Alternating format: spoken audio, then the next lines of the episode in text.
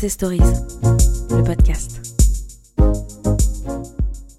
Chers amis, on va commencer, si vous voulez bien. Euh, bah, écoutez, merci euh, beaucoup d'être si nombreux ce soir. Merci à Monsieur Adler d'avoir accepté de nous accorder un peu de son temps. Et je vous salue tous. Je salue, je, suis ravi de, saluer Madame le ministre, Madame Edith Cresson, qui nous fait l'honneur de, venir écouter cette conférence ancienne HEC, donc euh, avec aussi l'information de ces conférences de l'orage que j'ai beaucoup de plaisir à organiser depuis pas mal d'années. Monsieur Adler, je ne veux pas vous présenter, tout le monde vous connaît, peut-être en quelques mots quand même, de rappeler que vous êtes un, historien, un géopolitologue, un spécialiste des relations internationales. Vous êtes ancien élève de l'école normale supérieure, vous êtes agrégé d'histoire, vous avez été journaliste, je crois que je serais mieux de nommer les journaux dans lesquels vous n'avez pas collaboré, mais enfin je vais quand même les citer, à Libération, au Courrier International, au Point, à l'Express, au Figaro, au Monde, j'en oublie peut-être, également sur des médias télé. Aussi, vous êtes intervenu sur Arte, RTL, Europe 1, euh, France Culture, donc euh, vraiment la plupart des, médias importants. Vous avez enseigné à l'école de guerre, à l'ESCP, à Dauphine. Voilà, je ne sais pas si j'en oublie, mais enfin, euh. Bah, écoutez, j'ai essayé d'être exhaustif.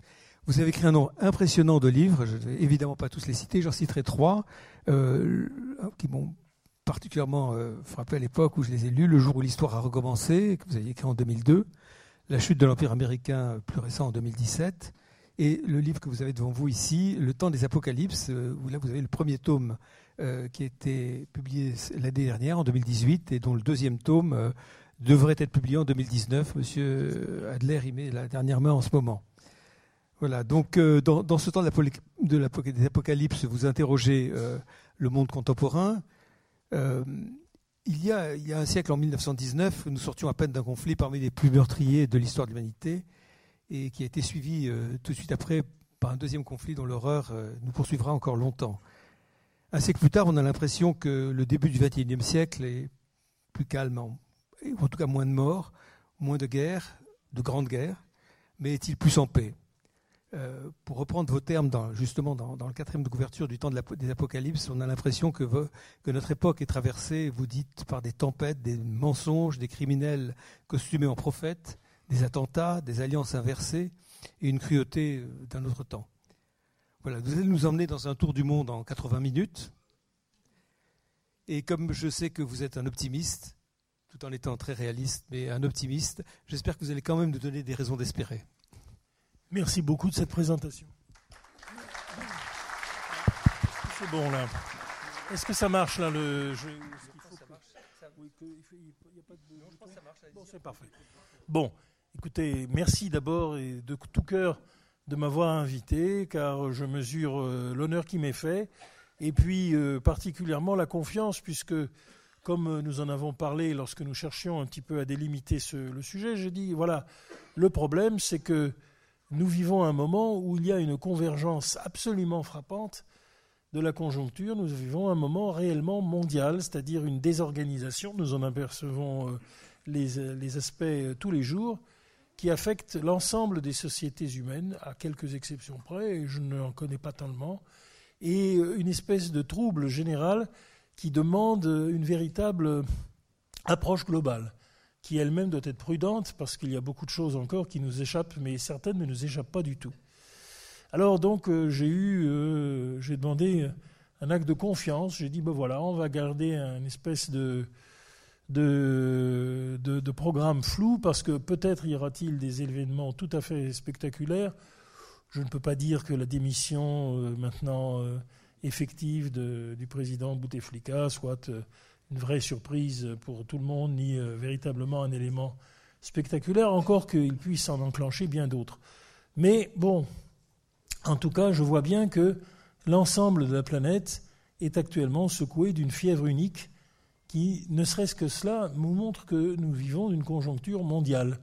On ne peut pas dire aujourd'hui, parce qu'il y a eu euh, des événements très spectaculaires, mais qui étaient toujours localisés dans un endroit ou un autre, par exemple, la révolution portugaise, la révolution des œillets, qui a été un grand moment de transformation de l'Europe. Par exemple, euh, évidemment, euh, tout le monde en est bien conscient, euh, l'effondrement de l'Union soviétique, mais qui n'a pas été un effondrement du communisme, puisque c'était exactement au même moment que la Chine commence son envol, et où un certain nombre de crises qui étaient elles-mêmes depuis longtemps réputées insolubles trouvent leur solution. Par exemple, l'Afrique du Sud avec Nelson Mandela. Donc, c'est une période déjà bien, plus complexe que l'on imagine. Mais enfin, en tout cas, oui, c'est une période déjà globale. Mais aujourd'hui, cette fois-ci, euh, l'espèce de, de grande secousse que nous vivons est parfaitement globale. Et c'est pour la raison que je voulais remercier les organisateurs et vous-même avec votre patience pour avoir euh, toléré un ordre du jour aussi flou et qui, j'espère, ne vous décevra pas trop. Alors, euh, chers amis, Madame la Première ministre et chère Edith, et puis euh, tous, tous, je voulais vous remercier de votre gentillesse et de votre l'accueil que vous m'accordez. Bien entendu, la suite va peut-être vous décevoir et n'hésitez pas à le manifester le cas échéant. Parler les autres, les autres protestations, ou plutôt les autres expressions que je vous encourage aussi à ne, pas, ménager, il y a les problèmes d'audition. Parce que des fois, j'ai la voix un peu couverte, ça commence déjà un peu, et puis euh, je peux être amené à marmonner. Si vous n'entendez pas bien euh, un certain brunin de la salle, je peux quand même un peu corriger mon élocution, surtout que les micros sont bons. Donc n'hésitez pas, si vous n'avez pas bien compris ou si je commence à parler de manière qui n'est pas exactement satisfaisante, à me le faire savoir tout de suite. Parce que rien n'est pire que d'apprendre Ah, c'était intéressant, mais j'ai rien entendu, parce que. Bon. Alors on va éviter ça aussi. Et après ces préalables un peu lourds, je vais euh, tout de suite, si vous le permettez, passer euh, in medias res au milieu des choses. Bien entendu, Rien n'est plus comme avant, et ce n'est pas d'aujourd'hui que cela date, mais il y a quand même euh, une date évidente, c'est la fin, cette fois-ci, euh, sans,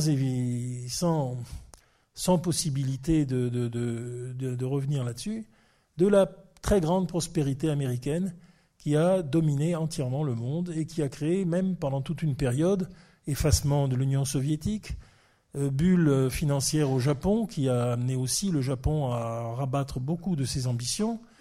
C'est au même moment, 1989. Et à ce moment-là, l'Amérique, comme tout le monde l'a vu, fait la course en tête. Euh, ce n'était pas le cas auparavant. Bien sûr, elle était de loin la première puissance économique mondiale. Elle le demeure à ce jour, encore que maintenant, elle est assez, ce, ce primat lui est disputé. Mais en tout cas, ce qui est certain, c'est qu'à ce moment-là, la grande prospérité américaine, qui est un fait massif de l'après-guerre, a cessé d'exister. Tout d'un coup, avec euh, des éléments qui avaient déjà commencé à se mettre en place auparavant, la crise des subprimes, qui commence au fond sur une affaire un peu anecdotique, euh, les erreurs qui ont été commises euh, dans l'évaluation des risques pour les banques américaines, qui se retrouvent toutes dans le rouge et dans une situation qui aurait pu si euh, nous n'avons pas eu la chance d'avoir un spécialiste de la crise de 1929, Ben Bernanke, à la tête de la Fed à l'époque, euh, dans une catastrophe euh, en chaîne, entraînant exactement ce que l'Allemagne et les États-Unis ont connu en 1929 après le jeudi noir de Wall Street, c'est-à-dire une descente aux abîmes. Alors, bien sûr, les, les conséquences cette crise de 2008 ont fini par venir, et elles sont encore aujourd'hui fortes, mais pour l'essentiel, elle a été préservée par des mesures volontaristes et qui ont euh, sauvé pendant tout un temps la planète du pire.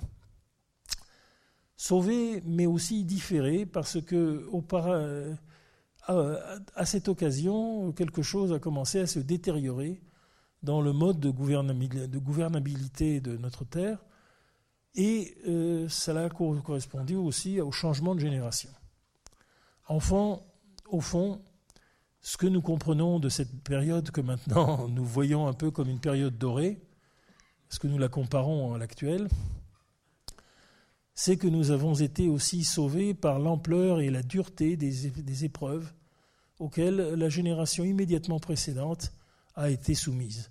C'est-à-dire qu'au fond, bien sûr, euh, les gens ont traversé des périodes différentes.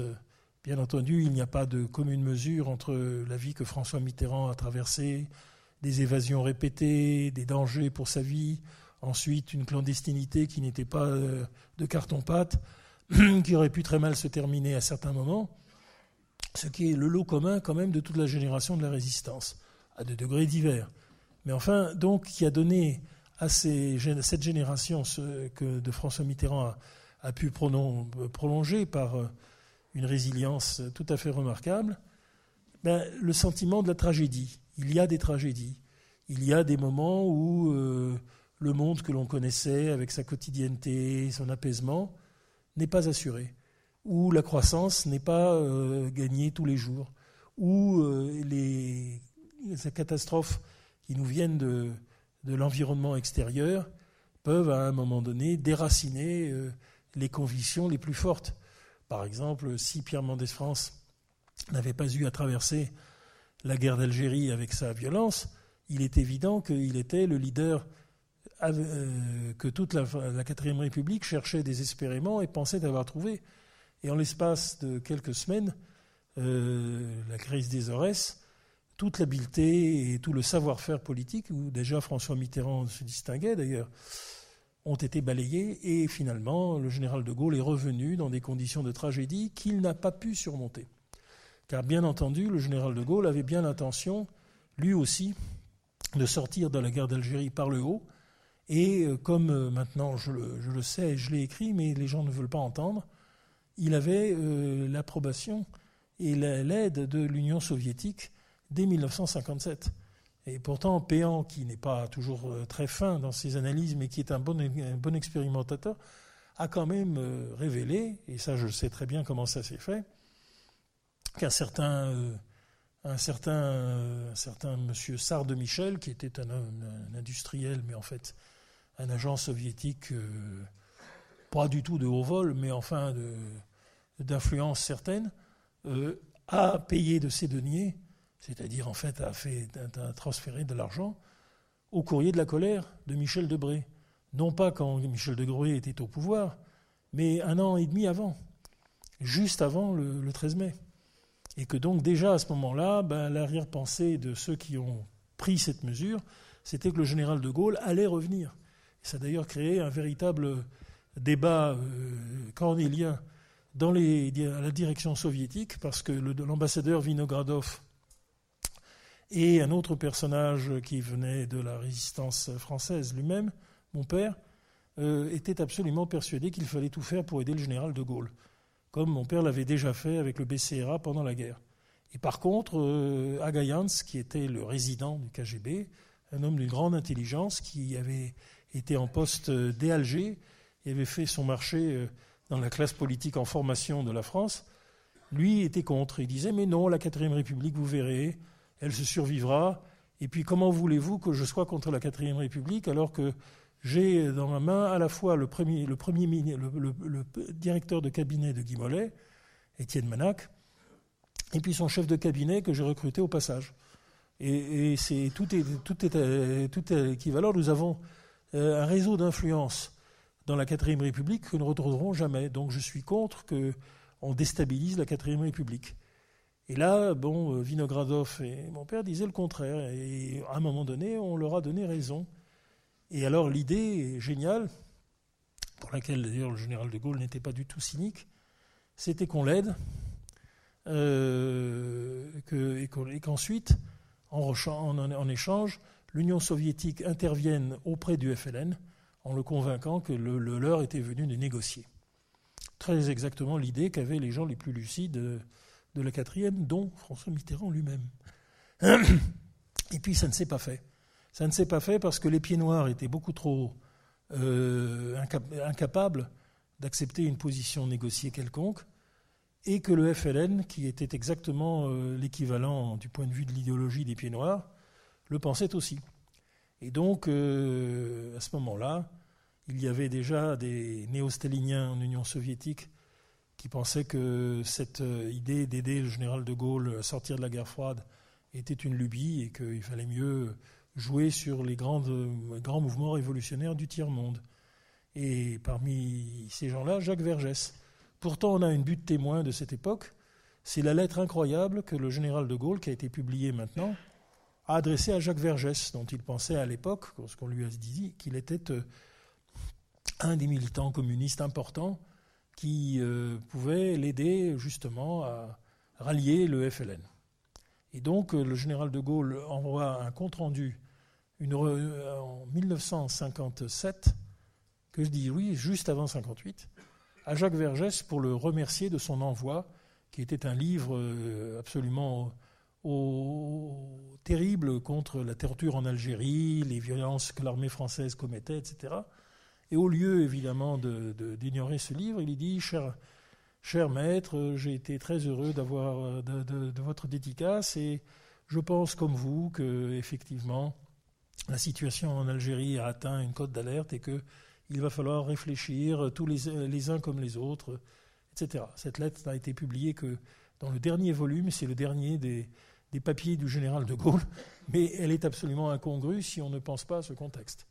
Mais malheureusement, euh, c'est un tel choc de comprendre cela qu'on euh, a mis beaucoup, beaucoup de temps, et je, l'explique dans mon livre, là, dans le deuxième volume que je vais faire, pour tout simplement se, mettre en face d'une chose que l'on savait déjà en réalité.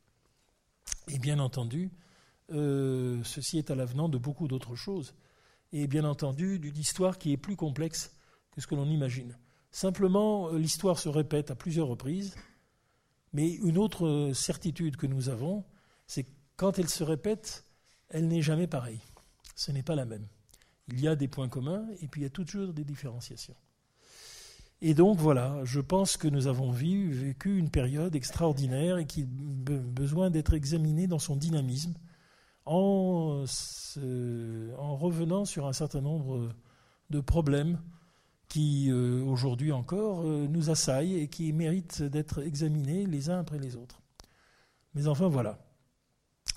Comme le dit Agatha Christie, euh, dans un célèbre passage que j'aime citer toujours, nos péchés ont de longues ombres. C'est-à-dire qu'en fait, quand nous avons des péchés, ils ne sont pas des péchés de l'immédiat, ils ont été préparés depuis longtemps. Bien entendu, le péché principal qu'a commis l'Amérique euh, de ces dernières années, c'est un péché que connu la France et beaucoup, de, pays européens, c'est-à-dire l'endettement, un endettement non maîtrisé et qui crée une dépendance.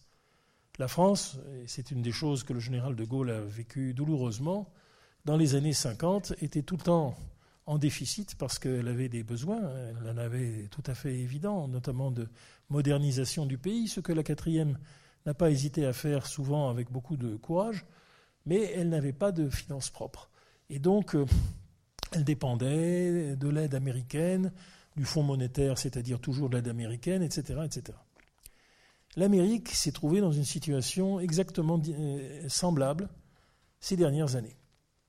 Bien sûr, l'Amérique euh, reste à faire la course en tête. Elle est la première puissance technologique de la planète sans aucun doute. Même la, qualité de sa croissance euh, est différente de la qualité de la croissance que la Chine est arrivée euh, à ménager par des excédents de devises qui sont dus tout simplement à son expansion, de toute euh, une industrie qui est en fait au départ la petite industrie, c'est-à-dire les semi-conducteurs, mais pas vraiment l'informatique de pointe, euh, les chaussettes et le textile, mais pas vraiment euh, les produits industriels les plus avancés.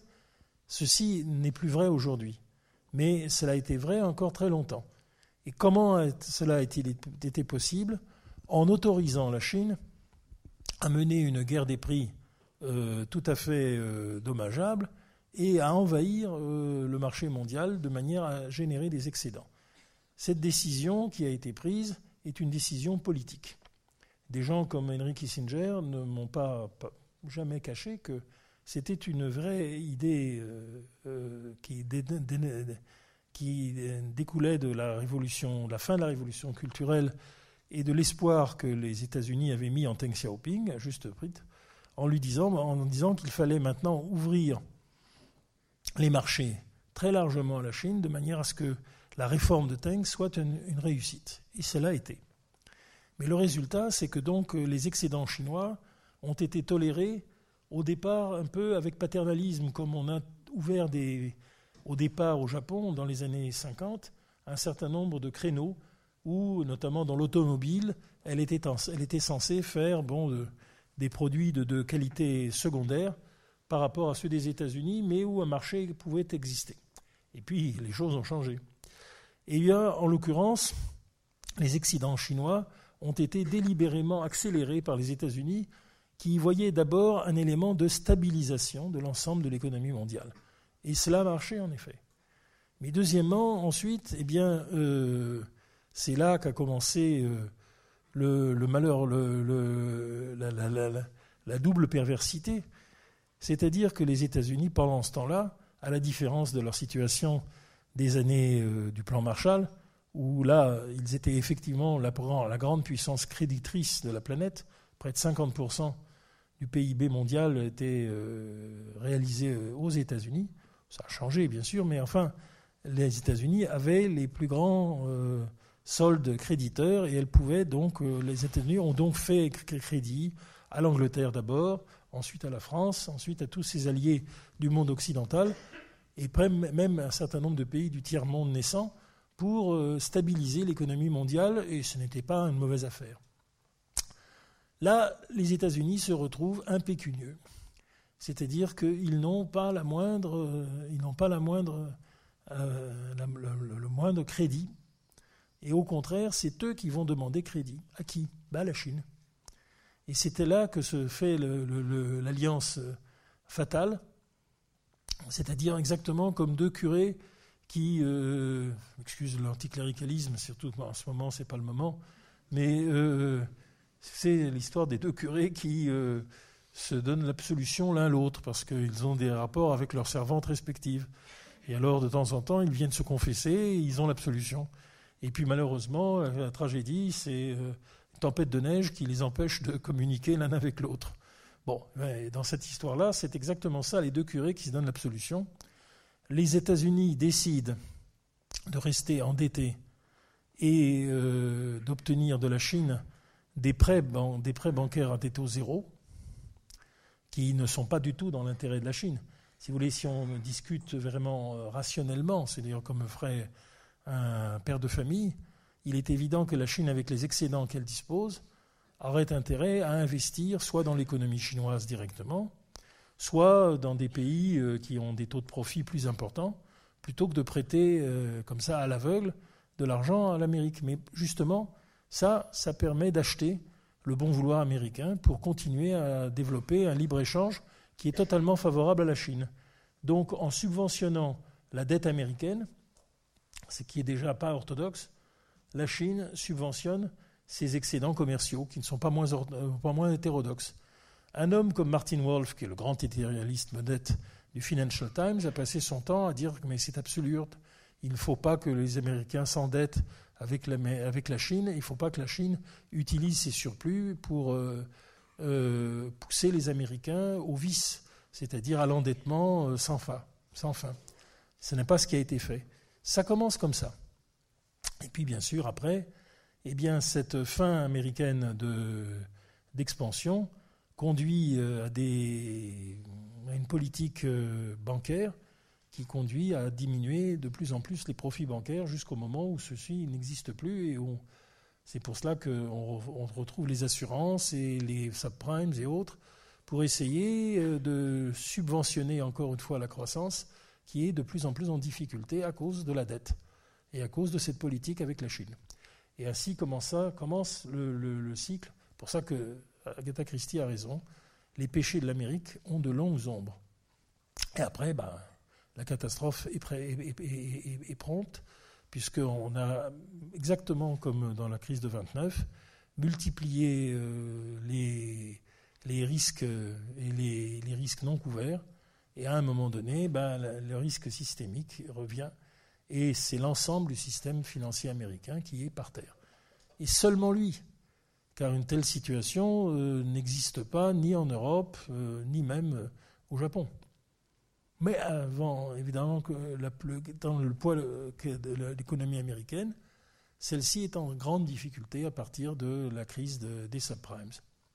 Et la suite est connue, c'est-à-dire que la défiance d'une partie de l'opinion américaine vis-à-vis euh, d'un système financier qui a jeté l'argent par les fenêtres et qui n'a jamais euh, assuré une véritable priorité à l'industrie américaine, amène une catastrophe de proche en proche qui a néanmoins été différée grâce au savoir-faire de Ben Bernanke, mais quand même en acceptant euh, de maintenir ainsi l'ensemble du système financier au taux zéro.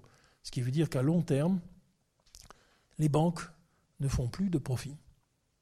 Et c'est la situation que nous vivons aujourd'hui. Alors les banques ne faisant plus de profit, elles cherchent à les récupérer autrement.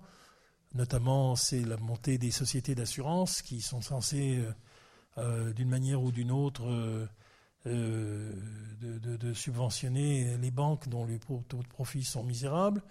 Les banques sont transformées. Bref, la société commence à donner des signes de malaise très certains. Et cette défiance généralisée amène évidemment l'échec non pas d'un des partis, mais de tous ensemble. Et c'est le phénomène Obama. Bien sûr, Barack Obama était lui-même voulu par une grande partie de l'opinion qui pensait que les Noirs n'avaient pas la place qui leur revenait dans la société américaine et qu'il aurait fallu, euh, évidemment, à un moment ou à un autre, franchir, comme cela avait été fait pour les catholiques avec Kennedy, la frontière qui empêchait euh, une partie importante de la population de participer avec la dignité qui lui est, à laquelle elle a droit au système politique. Donc le premier ébranlement du consensus, ça a été la défaite en race campagne d'Hillary Clinton, laquelle représentait justement l'establishment aux yeux de beaucoup de lecteurs des Américains à l'élection primaire, et euh, le plébiscite pour Obama, qui avait été préparé et qui était voulu par une grande part de l'opinion, à telle enseigne que le candidat démocrate, qui était candidat républicain, par contre McCain, qui avait toutes les raisons dans une situation différente d'être élu, a eu euh, le côté euh, chevaleresque et sympathique de saluer la victoire de son adversaire en disant ben voilà, je suis à la fois évidemment un peu déçu pour ma performance, mais je suis très heureux pour l'Amérique parce que je salue en Barack Obama la fin d'une discrimination insupportable. Et donc, en effet, la victoire d'Obama a été une victoire métapolitique. Et elle le reste. C'est-à-dire que, quoi que Obama ait pu faire par la suite, et il a fait des choses différentes, il est quand même euh, sa victoire et ensuite sa réélection, puisqu'il s'est comporté à peu près normalement pendant les quatre premières années de son mandat, était euh, véritablement un triomphe de l'Amérique sur elle-même. Et c'est une période où, malgré tout, le redressement de l'économie a été réalisé notamment par le véritable Premier ministre qui ne disait pas son nom, Ram Emanuel, qui était le principal conseiller d'Obama et qui, comme tant d'autres, choisira de se de, le quitter pour de, devenir maire de Chicago. So far, so good. Sauf qu'Obama n'était pas seulement cela. Obama était un homme double. C'est à la fois un homme supérieurement intelligent et avec une capacité euh, de se saisir des problèmes et de, les, et trouver des solutions assez pragmatiques en matière intérieure. Mais c'était aussi, euh, dans d'autres domaines, un revanchiste racial, c'est évident. Et ça, euh, on aurait pu l'éviter. Peut-être euh, euh, le général Powell, qui était éminemment populaire, aurait été élu, bien sûr, à la place de lui, si sa femme ne lui avait pas interdit de le faire, parce qu'il est profondément marqué par l'époque des droits civiques et les assassinats politiques. Il lui avait dit, si tu es élu président, tu seras assassiné. Et je veux te garder. Finalement, euh, quand une femme ne veut pas que son mari euh, se présente, ou euh, le paralyse, comme ça a été le cas de Cécilia Sarkozy, les résultats sont là. Il n'y a pas, c'est quand même, il y a un team spirit quand même. Et là, bon, Powell ne s'est pas présenté, Candy Rice a eu une véritable ovation parce qu'elle était quand même la, femme politique noire la plus populaire dans le pays et le discours qu'elle a prononcé devant un auditoire républicain était déjà extrêmement militant. Mais bien sûr, Dans ces conditions, Obama ne pouvait que réussir. Et il a pendant longtemps euh, fait l'essentiel de ce qu'on lui demandait. Mais il avait aussi quelques idées bien à lui.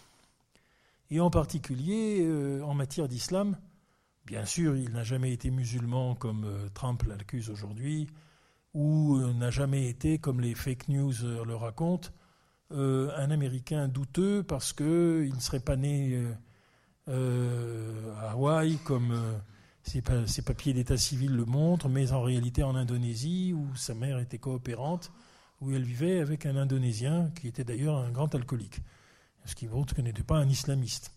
Mais en tout cas, euh, ce qui est certain, ce qui est certain, c'est que euh, Obama a eu une jeunesse chahutée, difficile, et avec euh, une identification au mouvement noir euh, sa femme elle-même est une fille de syndicaliste classique, mais euh, donc une, véritable dérive à gauche dont il avait caché habilement jusque-là la, nature. Et donc euh, Obama est parti finalement honorablement.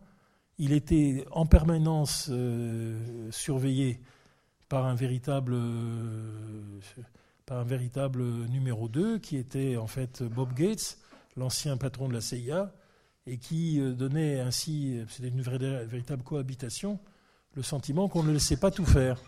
Enfin, étant donné qu'il a été réélu, là, il s'est lâché un petit peu, et il a laissé une amertume dans la partie blanche pauvre de la population qui n'a pas été ensuite surmontée. Et puis peu à peu, bah, la suite est venue. C'est-à-dire que il a euh, multiplié un certain nombre de gestes qui n'ont pas été pardonnés par une partie de l'opinion. Et puis, ben, les gens attendaient, une partie, notamment les plus réactionnaires, évidemment, euh, le départ d'Obama. Et, dès la dernière année d'Obama, il ne pouvait plus se tenir. Et donc, les policiers ont commencé à défourailler sur des pauvres noirs. Et on a commencé à se dire si vraiment il n'y avait pas une peine de mort particulière qui était exercée par la police contre l'exécutif je suis persuadé que euh, ces bavures à répétition étaient déjà un mouvement anti-Obama, annonciateur de Trump. Et évidemment, ensuite, après euh, Obama parti, euh, l'heure de la revanche avait sonné pour une partie de la population, celle qui avait été abandonnée, non pas par Obama, qui n'y est pour rien, mais par tout simplement l'élite américaine, qui existe bien bien et qui est particulièrement visible à travers l'informatique et euh, les nouvelles communications, auxquelles euh, l'essentiel de l'Amérique ne connaît rien. Ici, euh, de temps en temps, l'histoire est pleine d'ironie, c'est-à-dire qu'il y avait à la tête de l'automobile américaine, de General Motors bien sûr, un monsieur qui s'appelait Wagoner, comme le wagon, et effectivement dont la seule ambition était de faire encore de grosses bagnoles, comme autrefois, que les prolos américains adoraient parce qu'ils pouvaient sortir leurs femmes qui ne travaillaient pas euh, et euh, avec un seul salaire euh, d'ouvriers qualifiés vivaient à peu près bien dans le nord de, nord industriel de, des États-Unis. C'est à ce moment-là que effectivement Wagoner est fait faillite et chassé de la General Motors et puis ensuite, la municipalité de Detroit se déclare impécunieuse. Et donc, euh, euh, Detroit est entrée en demandant l'aide fédérale parce qu'elle n'avait plus les moyens d'investir, même pour la, ville qui était euh, ravagée. Bien entendu, les entreprises liées à l'automobile fermaient les unes après les autres. Et c'est ainsi qu'est née une rage qui a été exprimée formidablement par un cinéaste de gauche américain, mais qui était exactement ce que Trump a compris. Trump n'est pas un génie. Hein. Je pense que même le petit livre que j'ai écrit sur lui, euh, déjà exude euh, le mépris que je lui porte et l'animaversion que je le tiens. Mais cela dit, même, il faut quand même toujours se, raisonner. La capacité de Trump, c'est celui d'un homme des industries de main-d'œuvre, en fait le patronat du bâtiment, qui euh, a passé son temps à discuter avec les ouvriers. Et donc euh, cet homme qui n'a aucune culture et qui par ailleurs euh, a des idées très sommaires, a compris le désarroi où était cette population ouvrière du bâtiment et le sentiment qu'elle était abandonnée. Et à force de les écouter, et à force de lire des discours au départ de gauche, eh bien, il les a recyclés. Et comme c'est un bonimenteur de premier ordre, il est allé jouer euh, la primaire républicaine qui était ouverte, alors qu'il n'a jamais été au Parti républicain lui-même. Il lui est arrivé de donner des grandes, des grandes contributions au Parti démocrate, dont il dépend beaucoup euh, pour New York notamment. Et bien voilà, il s'est présenté comme candidat républicain avec euh, un, un mois d'adhésion au parti, mais c'est possible avec des primaires ouvertes qui ne sont plus contrôlées. ça, c'est une grande leçon qui va, bien entendu, il va falloir sortir toutes les, toutes les, toutes, mais à partir de là, cette espèce de, de, fou, euh, parce qu'il est mégalomane également, a commencé euh, à euh, balancer tout le système avec des sorties quasiment anarchistes, mais également sexistes, odieuses. Mais évidemment que cette population ouvrière traditionnelle, même autrefois de gauche, mais complètement abandonnée, a, a joui d'entendre et des choses absolument insupportables. Parce qu'en plus, c'est un homme qui a une horreur de la féminité, sauf euh, pour ça qu'il a des types très précis. Mais euh, par exemple, euh, avec des, plaisanteries sur la menstruation, sur les femmes qui ont des, leurs règles. on a eu droit aussi à ça pendant la campagne présidentielle, lorsqu'il a, il a, il a pris la parole devant les écrans pour dire voilà, Hillary est partie parce qu'elle est allée pisser. Et vous comprenez qu'à son âge, évidemment, on ne comprend plus bien, etc. Eh bien, il a été élu. J'étais renversé de ça. Mais oui, il a été élu en faisant appel aux choses les plus basses. De même qu'il a subventionné le catch américain et nommé sa directrice euh, euh, éphémère ministre de je ne sais pas quoi. De même que, bon, voilà, bien entendu, euh, c'est un macho, bien sûr, avec un goût pour les amours ancillaires qui sont repérables toujours dans une certaine, dans une, certaine région du monde. C'est-à-dire, euh, sa première femme était une Slovaque euh, d'origine assez modeste. La suivante est slovène. Alors vous me direz, déjà, Trump doit avoir du mal à distinguer les Slovènes et les Slovaques, ce ne sont pas les seuls, puisque déjà euh, un dirigeant du Parti communiste avait fait l'erreur. Mais enfin bon, euh, disons que c'est cela, Trump. Alors il aime bien donc euh, ces, femmes euh, slaves, avec un type bien précis, blanche. Et donc voilà, cet homme a réussi, en tapant sur ce qu'il y avait de plus bas dans les instincts, en révolte d'une population en désarroi, à créer un phénomène sans précédent. J'ajoute que, étant donné que les médias sont anglo-saxons, la, télévision anglaise regardait tous les jours les sorties de Trump avec délectation pour tous les partisans du Brexit. Et que bien entendu, euh, la montée du Brexit dans l'électorat anglais, euh, à partir de l'idée absolument stupide et saugrenue de créer un plébiscite sur l'Europe, tout en appelant à voter quand même pour l'Europe, euh, colossale tactique du groupe là, de, Gordon Brown s'est moqué d'eux.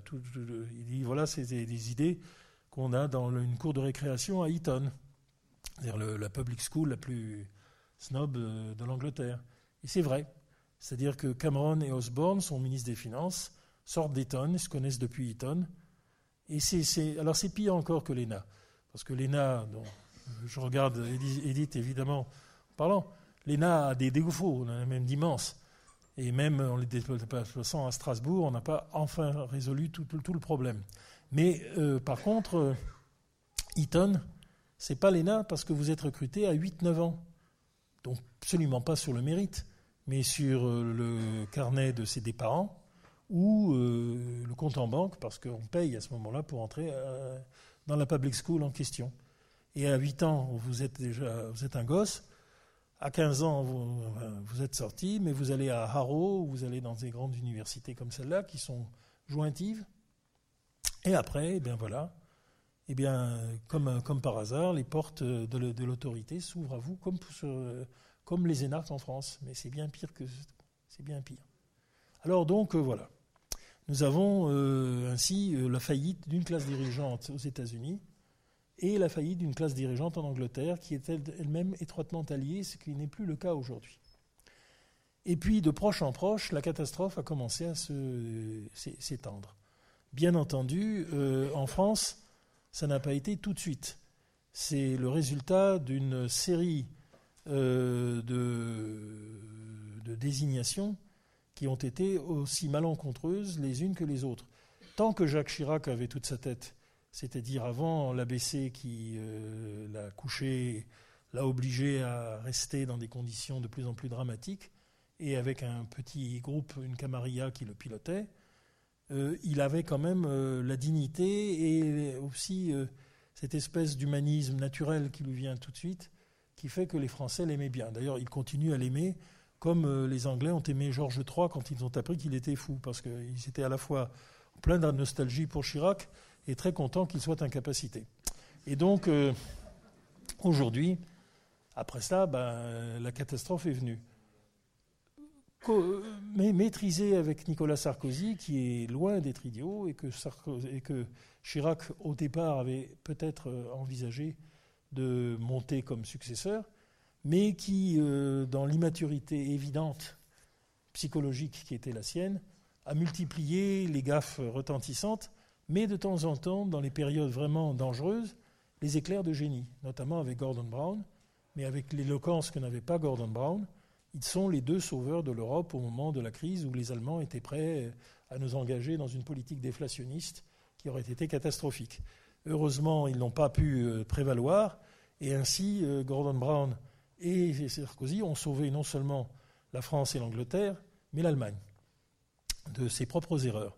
Et puis ensuite, bah, petit à petit, ça s'est à peu près arrangé. Mais euh, en France, après ça, nous avons eu euh, des choses très, surprenantes. Et notamment euh, la victoire de François Hollande, dont je suis d'ailleurs moi-même coupable, puisque je vais tout vous avouer, j'ai voté au départ au premier tour pour Sarkozy, pour lui laisser encore quelques chances, parce qu'il méritait malgré ses bêtises, et notamment sa son ralliement aux idées du Front National, qui était totalement tactique, mais qui n'était quand même pas acceptable. Et au second tour, j'ai voté Hollande. Et euh, je le connaissais très bien. Donc euh, j'ai tout de suite dit aux gens, méfiez-vous, d'abord c'est un sadique fiscal. Et en effet, euh, il m'avait toujours expliqué ça, parce que je lui dis, mais comment tu t'intéresses à ce problème de fiscalité à l'époque? Ça n'a aucun intérêt. Ah, il dit non, non, euh, c'est très important parce que tu peux modifier toute la société en jouant comme ça sur les. Ouh là là, dangereux ce garçon. Et puis, euh, et puis ça n'a pas manqué, c'est exactement ce qu'il a fait. L'autre aspect, évidemment, que je connaissais bien de François Hollande, c'est euh, son ralliement total et indicible à la ligne du Parti communiste français. Ben oui, parce que, en fait, euh, en 1968, euh, lorsque la contestation régnait, les jeunesses communistes ont créé un petit syndicat qui se voulait donc euh, qui se voulait un, syndicat d'obédience communiste et contre, contre la chienlit. Et tout de suite, François Hollande en a été membre. Et ensuite, il a été membre de, de l'UNEF Renouveau, c'est-à-dire de l'UNEF impliqué par le Parti communiste. Et en fait, ce que j'ai compris petit à petit, il était totalement sur les positions du Parti communiste. Alors ça a été ma découverte un jour, je dis, tu as dû bien rigoler, là, quand j'ai écrit sur l'Union soviétique, euh, j'ai montré que euh, j'avais inspiré une, une de Libération qui était euh, l'Union soviétique vous présente ses meilleurs vieux. C'était juste après, bon, j'avais beaucoup ri. Alors je lui ai dit, ça a dû te faire rire. Elle dit, tu sais, on trouve que tu es un peu trop anti-soviétique maintenant. C'était c'était un peu dur pour moi. Mais enfin, je, je tiens, mais il est, il est vraiment pro-soviétique. Et ça s'est prouvé. Il était toujours. Et puis, à un moment donné où on parlait assez librement, maintenant, c'est dans le passé, je ne le dénonce pas, il m'a dit Tu sais, la première fois que je n'ai pas voté communiste de ma vie, c'est quand j'ai voté pour moi. Alors là, je lui ai dit Quoi? Il dit Si, si, si, je t'assure. Alors, petit, petit, petit retour en arrière, c'est ancien, mais cela veut dire qu'aux élections présidentielles où François Mitterrand était candidat, où j'avais déjà bien milité pour lui, ben, mon François Hollande, que je ne connaissais pas d'ailleurs à l'époque, avait voté tranquillement Georges Marchais. Et ensuite, eh bien, il avait ensuite reporté sa voix, bien sûr deuxième tour pour François Mitterrand, ça ne fait pas de doute. Mais ensuite, comme il était déjà dans l'équipe de campagne, il avait été euh, choisi euh, pour un parachutage qui ne pouvait pas être très méchant contre Jacques Chirac. Euh, François Mitterrand n'avait pas du tout l'intention de, chasser François Jacques Chirac de la politique, mais enfin, il lui avait envoyé un poids léger pour le faire un petit peu. Le, et d'ailleurs, il avait fait une bonne campagne. Donc c'est là, c'est la première fois donc qu'il avait vraiment voté socialiste pour lui. Et après, ben, il a continué mais euh, toujours quand même sur les positions euh, de la gauche euh, communisante. Et bien entendu, avec le sadisme fiscal qui était le sien, il y a une vision allemande de l'Est chez ce garçon, mais évidemment qui est complètement complexe, parce que bien entendu, tout cela n'est que le résultat d'une opposition radicale qu'il a avec son père. Son père, qui est un personnage lui aussi euh, qui mérite euh, le détour, car euh, radiologue de son état, médecin assez, paraît-il, compétent, le pauvre docteur Hollande avait été quand même très mal vu, même dans son Rouen natal, pour les positions qu'il a prises successivement, c'est-à-dire sa défense du maréchal Pétain, et ensuite son appartenance quasi officieuse à l'OS. Alors c'est d'autant plus étonnant que ce garçon euh, est d'une famille juive et que François Hollande connaît des cousins qui sont, j'en connais aussi, qui sont parfaitement juifs. Et Hollande est un non-juif. Seulement voilà, euh, euh, le grand-père s'est converti, ce n'était pas nécessairement une immense conviction, mais le fils a été touché au vif à l'idée qu'il soit, qu'il se trouve juif. Et donc, euh, non seulement il a voulu s'assimiler, ce qui est tout à fait sous son honneur, totalement, mais euh, à l'extrême droite. Ce dont François Mitterrand, ce dont son fils l'en a haï. Et ce, d'autant plus que, bien entendu, comme c'était un garçon, euh, ce garçon un, peu, un peu conformiste, comme je l'ai déjà fait comprendre, il est le type même du mariage médical. Vous savez, arrivent des, des jeunes qui sont un peu des polars, c'est déjà difficile de passer les examens de médecine, ils ne connaissent pas de la vie, et puis ils la rencontrent euh, dans leur première garde avec une infirmière qui est jolie et puis qui euh, le comprend, etc. Et ça résulte dans des mariages qui sont parfois très réussis. Alors bien entendu, tous les, jeunes médecins qui n'étaient pas précoces, mais qui épousent leur, leur, euh, leur infirmière, ça peut se passer très bien et ça ne les oblige pas absolument à crier vive Pétain. Mais là, oui. Et euh, il se trouve que Madame, Hollande, euh, elle, qui était une infirmière euh, plutôt de gauche, catholique, mais plutôt de gauche, n'a pas supporté l'évolution de son mari. Et donc, dans ce couple, évidemment, elle a été le, le, soutien en permanence de François Hollande, qui a pris les crosses de sa mère contre son père. Mais en même temps, avec un doute parce que son père était très intelligent. Alors, du coup, voilà, c'est un garçon qui est à la fois de gauche, qui s'est mis le plus à gauche qu'il pouvait, et qui en même temps est dissimulé, comme son père. Alors, le tout, euh, c'est, pas, c'est, assez compliqué. Je n'ai compris cela que tardivement, parce que quand je le connaissais, on parlait, je me suis dit, mais c'est étonnant, on parle de tout, parce qu'il était toujours extrêmement loquace et sympa. Mais au fond, je ne sais absolument pas, sur aucun sujet qui se posait à l'époque, dont l'Europe d'ailleurs, ce qu'il pense vraiment. Je ne sais pas. il joue avec les cartes très près du corps. Et quelqu'un m'a dit, mais oui, tu as tout à fait raison. Et puis bah, la suite était, était là. C'est-à-dire un homme incapable de pédagogie. N'importe quel des présidents que nous avons eus étaient des grands pédagogues. Le général de Gaulle pour commencer, mais François Mitterrand, pas inférieur. Et euh, quand ils faisaient des tournants ou qu'ils prenaient des décisions, leur premier souci, c'était d'informer les Français et de l'exposer longuement. Lui est incapable de ça. Donc les tournants qu'il a pu prendre, déjà poussés par Macron, qui était le, cardinal du régime, ont été des tournants qui n'ont jamais été expliqués.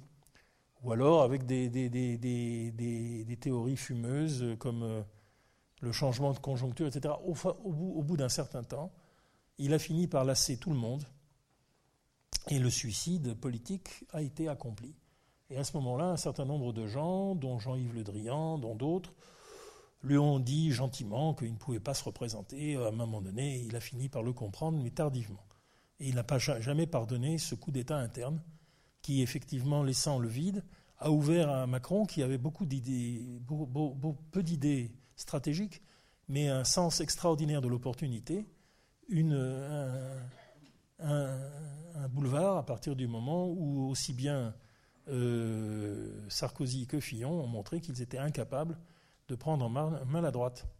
Et le résultat, c'est donc euh, l'élection surprise de Macron qui, à ce moment-là, vu le désarroi où nous étions, lui a donné euh, des majorités politiques circonstanciées et de plus en plus importantes, avec des députés qui ont été recrutés le soir parce qu'il y avait de la lumière le et qui ensuite se, se font sur le tas, plus un certain nombre, bien entendu, d'inspecteurs des finances parce qu'on a restreint maintenant le recrutement à l'ENA à l'inspection générale des finances, c'est-à-dire le contrôle des finances d'Ancien Régime.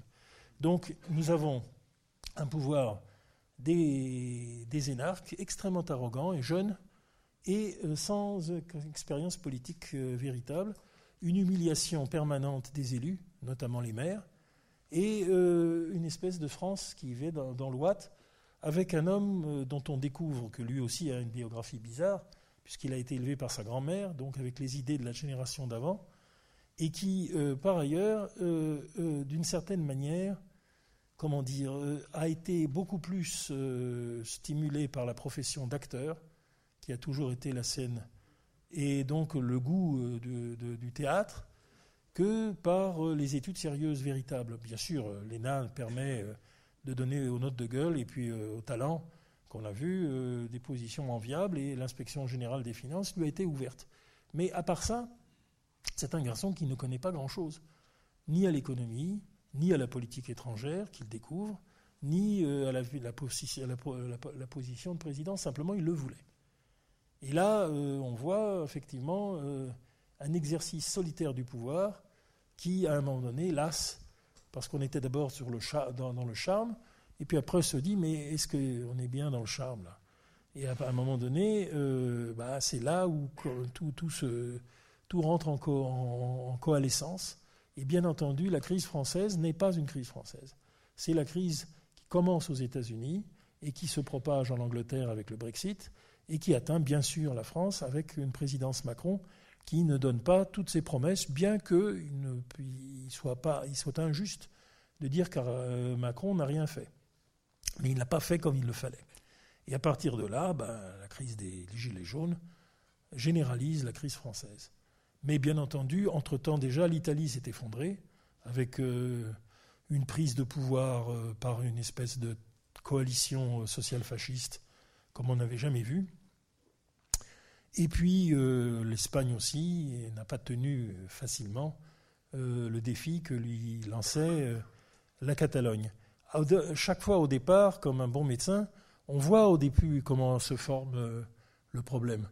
Euh, la crise en Catalogne avec euh, la région qui a les, dirigeants de la région qui ont fait n'importe quoi et qui font la, fuite en avant pour alors que la Catalogne est déjà largement autonome pour essayer de se défausser de leurs erreurs. Et là-dessus, nous avons donc une folie séparatiste catalane comme jamais nous n'en avons vu. Et maintenant, l'Espagne est elle-même paralysée, l'Italie aussi.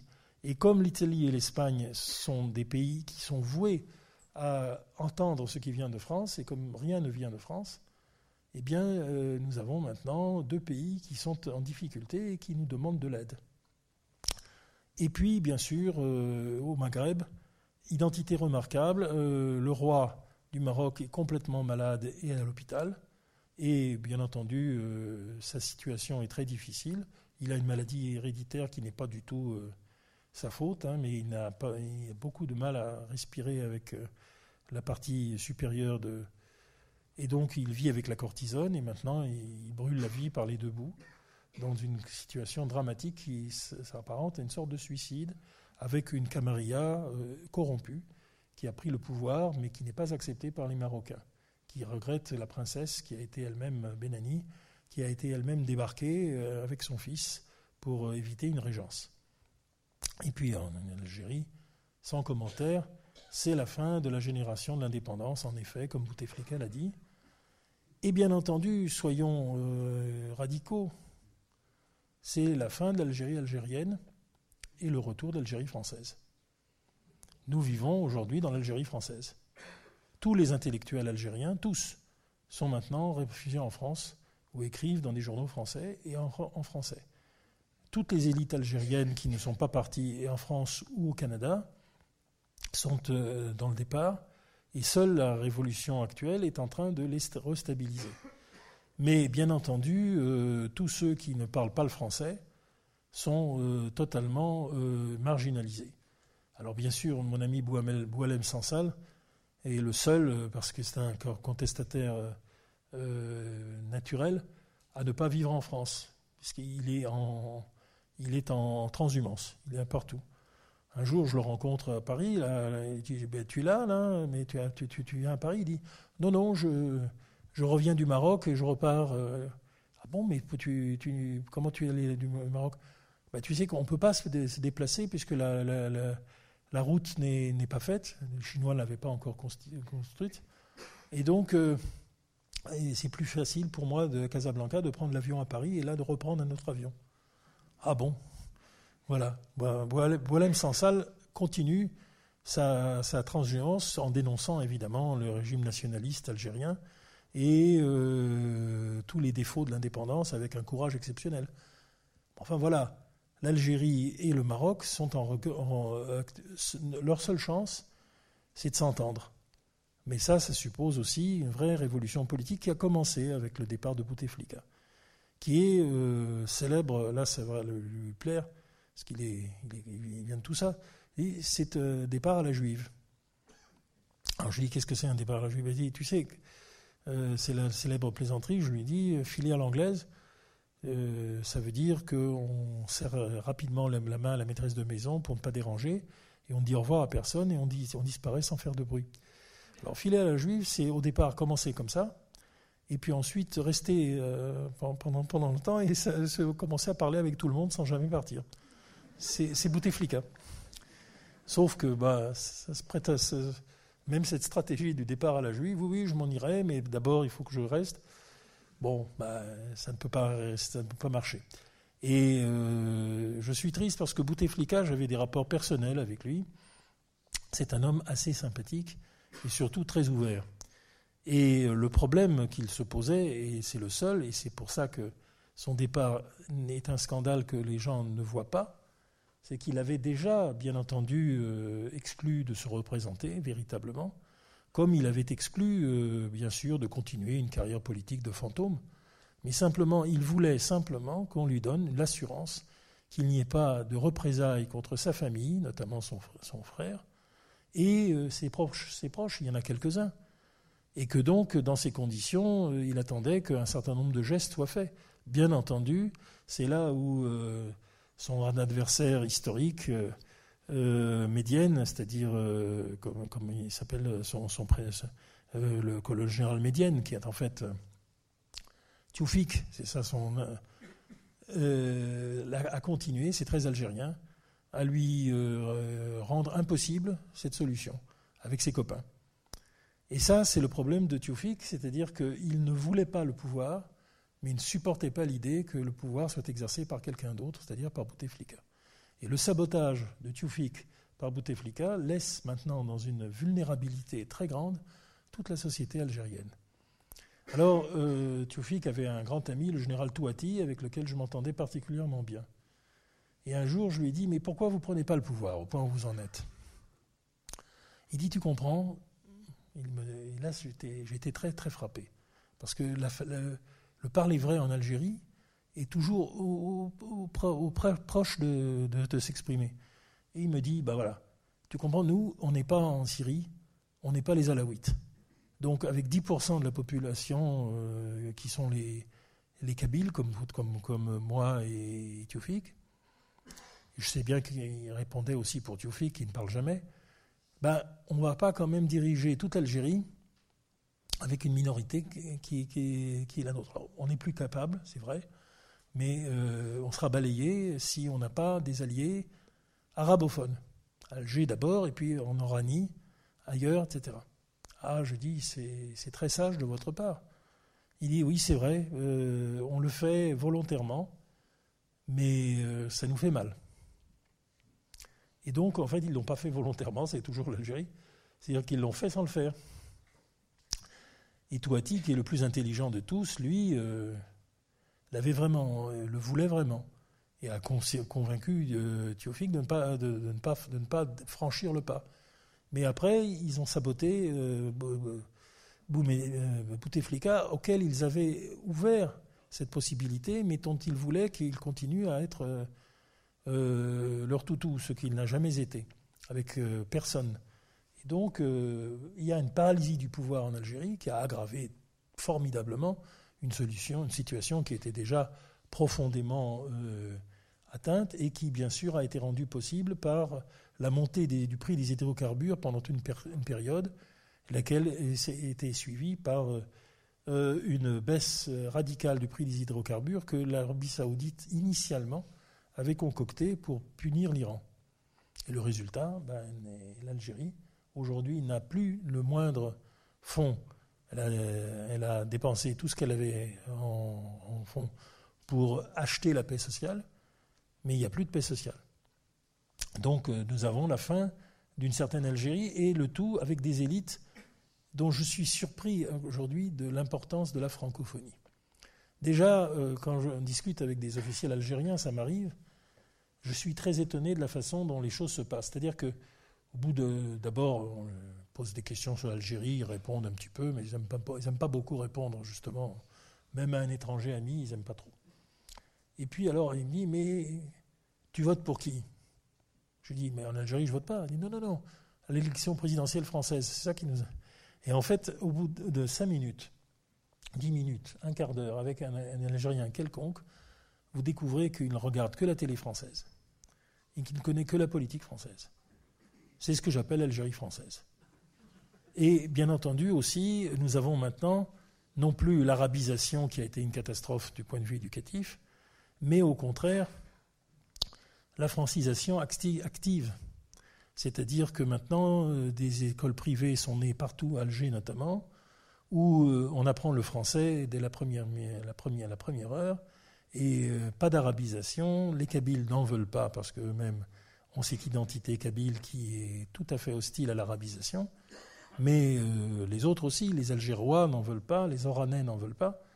Et donc euh, aujourd'hui, les élites sont profondément refrancisées.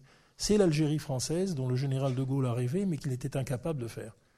Parce que l'Algérie française que nous proposions était toujours totalement discriminée, discriminante à l'égard des Algériens, et vivait sur un système d'hypocrisie, de, communes mixtes et tout ça. malgré ça, nous avons eu pas mal de harkis qui aujourd'hui réussissent bien dans la société française. Je ne pense pas seulement à Darmanin, mais euh, il y en a beaucoup.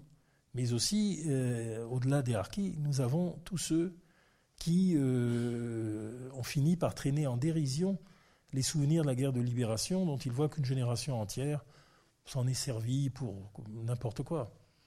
Et bien entendu, dans les partisans de l'Algérie française, tous n'étaient pas des, excités de première. Beaucoup euh, avaient l'idée qu'il fallait maintenant que les Algériens deviennent des Français à part entière.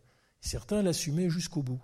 Mais évidemment, c'était trop rapide. Quand euh, le général de Gaulle disait Colombet les deux mosquées, évidemment, il faisait rire tout le monde. Et puis, on a fini par accepter une immigration algérienne et euh, la, nationalité française a été maintenue pour tous ceux qui la voulaient, puisque nous n'avions pas totalement séparé les deux entités. Mais enfin, euh, ça s'est fait comme ça pendant longtemps. Et puis, euh, avec le, début de la, fin des Trente Glorieuses, cette population qui était ouvrière et bien intégrée, malgré la dureté de sa condition, a été remplacée par une jeune génération qui n'a plus trouvé ses travaux. Alors, les débuts ont été catastrophiques, nous avons connu euh, toutes les difficultés possibles et imaginables. Et puis, petit à petit, la nature a une certaine inventivité, comme aux États-Unis, Et donc, SOS Racisme est né, qui au départ défendait une certaine ethnicité, et à l'arrivée a commencé à défendre une vraie citoyenneté républicaine, sans discrimination. Et petit à petit aussi, la société a répondu. Aujourd'hui, par exemple, je regarde les acteurs. Un certain nombre d'acteurs beurre, mais qui ont des types absolument comme euh, Bourguignon, comme nous, eh bien, euh, se retrouvent euh, aujourd'hui à tenir des rôles de Français, de Français de souche, je veux dire de Gaulois. Et ils ne sont plus des acteurs qui, dans les, fictions, représentent une minorité visible. Ils ne sont pas visibles. Et puis, euh, c'est plus que ça. C'est que le processus de substitution est très rapide, notamment chez les femmes. Bien entendu, les femmes étaient sourdement hostiles à tout l'islamisme et à toute la condition féminine telle qu'on la conçoit, là, euh, l'autre côté de la Méditerranée. Et donc, elles ont milité activement et sans se faire voir pour l'école les filles, et tout le monde le sait, sont extraordinairement performantes à l'école française. Et elles y réussissent. Et bien entendu, une fois qu'elles ont réussi, ben, d'abord, les mariages mixtes sont très nombreux, et ils atteignent aujourd'hui toute la société. Et puis deuxièmement, mariage mixte ou pas, la volonté de réussir dans les critères de l'école française est largement dominante, contrairement à ce qu'on nous raconte. Bien sûr, il y a des rebelles, il y a des gens qui ont. enfin, ce n'est pas très profond et ce n'est pas très loin. Mais par contre, le nombre de filles, beaucoup plus que de garçons, mais il y en a aussi, qui ont réussi euh, toutes, les tâches, que la société française leur, assigne, peut-être évidemment plus de talent dans les domaines comme euh, les médias, par exemple, tout à fait impressionnante. J'ai vu, par exemple, euh, mon ami L'Odéon, qui est une grande émission elle est remplacée par une, une jeune beurette qui présente les émissions musicales. Elle est totalement performante. Personne ne va discuter de sa connaissance de la musique et de son goût. Et son cas n'est pas isolé. Et il y en aura de plus en plus. Donc évidemment, si le général de Gaulle était venu avec l'aide de l'Union soviétique qui lui a manqué à la fin, euh, dire ben voilà, euh, la paix des braves, et puis tous les Algériens sont maintenant des Français. Bah, ce n'était pas nécessairement ce qu'on aurait rejeté le plus. Parce que la majorité des dirigeants algériens, y compris des hommes politiques, comme Kaït Ahmed par exemple, étaient tout à fait désireux que les Français, les pieds noirs, restent. Et ça aurait évité beaucoup de choses. Alors bien entendu, aujourd'hui c'est impossible, mais demain c'est fait. Et c'est cela que, évidemment, l'Algérie fera et elle va devenir euh, la grande destination touristique qu'elle pourrait être depuis longtemps si le régime y avait été euh, aussi hostile. Bah, moi, je dis qu'avec euh, les, les Marocains qui accueillent maintenant les, les troisième âges français dans des conditions remarquables à Marrakech, nous y sommes. Nous y sommes. Et nous aurons, bien entendu, comme nous en avons déjà, beaucoup de députés euh, issus de cette immigration algérienne, beaucoup de ministres, beaucoup euh, de responsables à des niveaux tous euh, différents, pour, déjà pour les, dans, les, dans les municipalités. Certains sont caricaturaux, mais la plupart ne le sont pas. Et donc, ça, j'appelle ça l'Algérie française. Parce que le poids spécifique de ces Algériens devenus français et le redeviennent ou de la langue française chez eux ne sera est irréversible.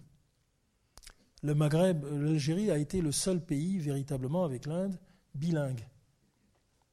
Alors longtemps, ça a été dit comme une survivance, mais ce n'est pas une survivance. Euh, l'arabe dialectal ne peut pas prendre dans le raisonnement, euh, dans, la, vie de tous les jours. On peut rigoler, euh, même je parle allemand encore avec, je parlais encore allemand avec mes parents et ma grand-tante, mais ça fait rien. J'ai été fait français par mes parents qui l'ont voulu. Et c'est la même chose pour les jeunes, arabes d'aujourd'hui, je le vois bien. Donc ça, c'est une grande transformation que nous vivons en ce moment même et qui contredit euh, l'idée extrêmement pessimiste que nous avons. Et puis, bien entendu, de proche en proche, j'ai parlé des pays latins, l'Allemagne elle-même est complètement transformée. Elle par les Turcs. ils réussissent aussi bien en Allemagne que les, Algériens en France. Et euh, j'ai vu notamment une jeune Turque qui parle dans un allemand parfait et qui représentait l'émission musicale, euh, euh, des émissions musicales de Salzbourg. Mais ce n'est pas un cas unique. Nous avons un certain nombre d'hommes politiques turcs en Allemagne qui sont extrêmement populaires. Et bien entendu, ce sont des adversaires indiscutables d'Erdogan. Et puis, euh, enfin, nous avons euh, cette Russie qui se transforme. Alors, je sais bien que ce qu'on nous dit, dit que Poutine, fossoyeur de la liberté, que c'est la, démocrature, que ce sais-je encore. Jusqu'à présent, personne ne peut contester qu'il a gagné toutes les élections qu'il a, présentées. Personne ne peut présenter aussi la Russie aujourd'hui comme un pays de terreur. Il suffit d'aller à Moscou, on comprend que ce n'est pas du tout le cas. Il y a deux choses qui caractérisent Poutine. La première, c'est que c'est l'élève euh, absolument inconditionnel d'Andropov, qu'il a sauvé de l'asile où il avait été plongé par euh, tout simplement. Euh, bon, le père de Poutine a tout simplement été fusillé en 1951. Voilà. Et Dieu qui m'a préservé a voulu que mon ami Arkady Waxberg, qui enquêtait sur tout ça, était sur le bord de trouver le, personnage qui avait été fusillé, on le cherchait. Il m'a dit on va en parler, mais pas au téléphone. Et puis il avait son cancer qui m'inquiétait.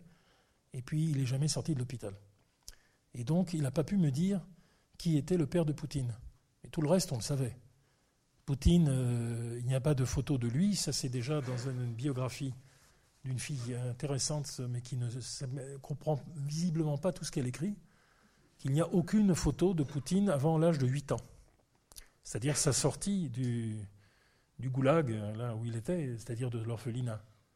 Et ensuite, de quoi eh bien, Il est donné à une famille d'accueil, ça on la, voit très bien. Ce sont des gens du KGB, un héros de la guerre qui a été grièvement blessé à Leningrad. Sa mère est à, moitié morte de faim.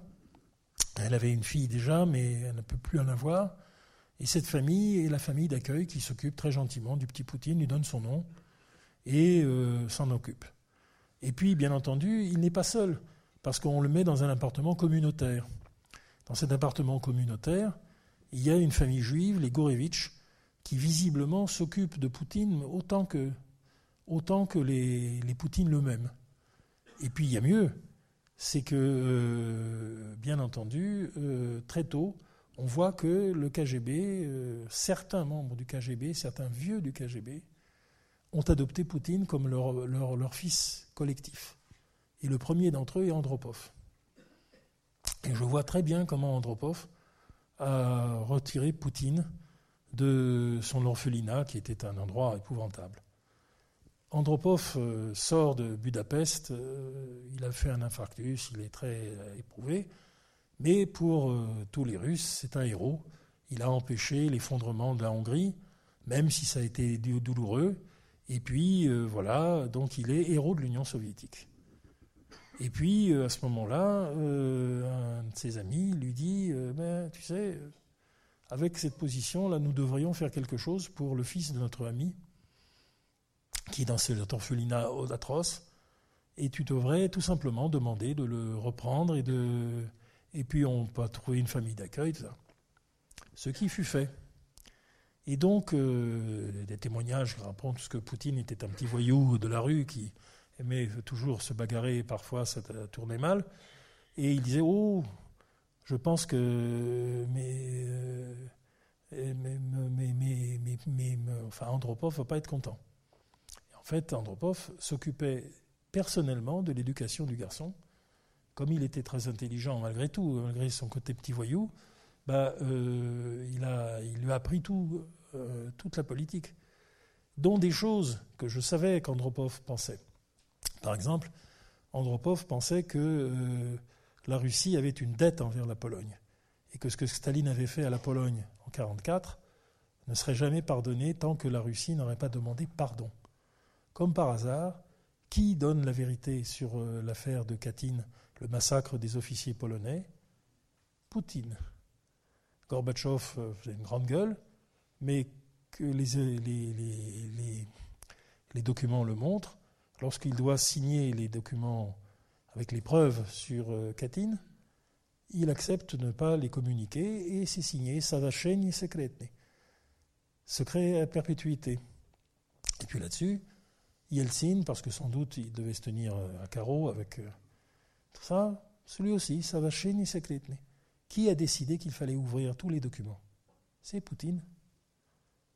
Et c'est Poutine parce qu'il exécute là, avec une fidélité totale, le testament d'Andropov. il y a un deuxième point, particulièrement délicat pour moi. Mais je ne vais quand même pas vous laisser euh, sur votre faim. C'est le problème juif en Union soviétique. Bien entendu, le problème juif en Union soviétique, il est encore plus exacerbé en Hongrie, c'est qu'au euh, moment de la révolution d'octobre, et d'autant plus que toutes les élites sont parties en immigration, tous ceux qui, euh, même s'ils n'étaient pas blancs, mais comme on dit roses, même un petit, un petit peu, mais enfin, ils ont vu la révolution d'octobre qui était une catastrophe euh, généralisée et ils sont partis. Y compris Elsa Triolet qui ne se l'est jamais pardonné alors que sa sœur est restée aux côtés de Mayakovsky. Mais enfin, l'immigration est un phénomène très important. Il fallait remplacer les, trous. C'est l'explication que je donne. Et bien entendu, il y avait une, une minorité nationale en Russie qui était très répandue, très, présente, c'était les juifs. Et eux, pour des raisons historiques que euh, le grand euh, poète et écrivain, a écrit, ils étaient quand même de ce côté-là. Devant euh, la guerre civile qui naissait, avec l'antisémitisme de la plupart des armées blanches, bah, tous les juifs, même s'ils étaient moyennement convaincus, comme Pasternak, qui l'exprime, ensuite euh, dans le docteur Givago d'une manière extraordinaire, ont soutenu la révolution d'octobre. Le résultat, c'est que dans, un bouleversement social total, et malgré les efforts considérables que le régime a fait pour la promotion de tous les enfants d'ouvriers, il fallait quand même aussi euh, avoir une diplomatie, des services secrets, des gens qui connaissent le monde, et puis d'autres qui avaient un don pour les mathématiques. Bah, le résultat, c'est que donc la classe dirigeante de l'Union soviétique, jusqu'à ce que Staline euh, s'en occupe directement en 1947-48, est une classe dirigeante juive. Bien entendu, c'était indicible. Un de mes amis, euh, le professeur Velikovsky, dont le père, dont l'oncle était un grand fou qui a écrit sur euh, Freud d'abord et puis ensuite sur l'histoire ancienne des folies, mais intéressante, le professeur Velikovsky, lui, était euh, grand, professeur de français, de littérature française à l'université de Moscou, et il a été ainsi le traducteur de Baudelaire. Il a fait une traduction qui est généralement, je ne l'ai pas, lu, mais des, fleurs du mal qui lui a valu euh, le respect de tout le monde. Et Velikovsky, bien sûr, était un juif euh, convaincu, mais à l'ancienne. C'est-à-dire que il avait un, tic qui était très amusant. On lui disait Mais vous êtes russe? Il dit Non, non, je ne suis pas russe. Ben quoi Je suis soviétique. Il tenait à ça, même après la chute de l'URSS. Il disait Je suis soviétique. Je ne suis pas russe, je suis soviétique. C'était sa manière de dire à la fois que je suis juif, mais je suis de ce pays et je crois à l'Union soviétique, c'est-à-dire à, l'union de tous les peuples. C'était très sympathique. Bon, il est maintenant décédé, mais c'était un homme formidable. Beaucoup sont comme ça. Mais euh, longtemps, évidemment, euh, cette euh, identité soviétique était elle-même accompagnée d'un sentiment juif, mais qui devait ne pas se dire. D'abord, il ne fallait pas énerver les autres. Et puis ensuite, il ne fallait pas qu'on se compte vraiment trop facilement pour ensuite créer des réactions. Alors, ce n'est pas le cas, par exemple, dans les années 30, où une enquête qui avait été faite très officielle eh bien, euh, tenez-vous bien, 60% à peu près des sondés euh, qui sont officiers du KGB, à différents, disent qu'ils sont de nationalité juive. Ouais. Il y avait 60% de juifs au KGB, surtout dans le premier directorat. Bien entendu, la plupart des ambassadeurs sont juifs à l'époque. Et euh, c'est aussi le cas, bien sûr, des mathématiciens et bien entendu des artistes quand on voit par exemple le, prix que la reine Elisabeth de Belgique a créé pour les, artistes, et qui était une sorte de prix Nobel pour les grands artistes, Bon, les quatre premières années, ce ne sont que, que des soviétiques. Bien sûr, ils sont tous juifs. Et euh, pour moi, le symbole, c'est euh, le célèbre euh, triple concerto de Beethoven, qui est interprété par Oistrakh au violon, Gilels au piano, et un certain Knussevitz qui au violoncelle, qui était également juif. Et bien entendu, si on regarde ce qu'est l'art soviétique, ce que j'ai dit en réponse à un livre de Solzhenitsyn qui dit que le goulag, c'était entièrement les juifs qui l'ont mené, ce qui n'est pas vrai, mais euh, je dis, ben, écoutez, moi j'aimerais que de temps en temps on nous parle plutôt d'Anna, de Maya Plisetskaya, qui est la plus grande euh, ballerine qu'on a jamais eue, qui était tout ce qu'il y a de juif et dont le père a été fusillé d'ailleurs pendant que euh, d'un tel qui était de chef adjoint du goulag, je ne sais pas où. Et les deux sont vrais malheureusement. Bah, malheureusement, c'est l'histoire. Alors, que s'est-il passé dans toutes ces années? Euh, avec euh, l'alliance avec le monde arabe, euh, les juifs ont été discriminés au nom de la politique étrangère de l'Union soviétique à des degrés divers. À des degrés divers. C'est-à-dire que, en fait, on n'allait pas toujours partout et comme, on le voulait, ne serait-ce que parce qu'il fallait quand même continuer à faire de la science et continuer à faire, faire de la défense, de la vraie.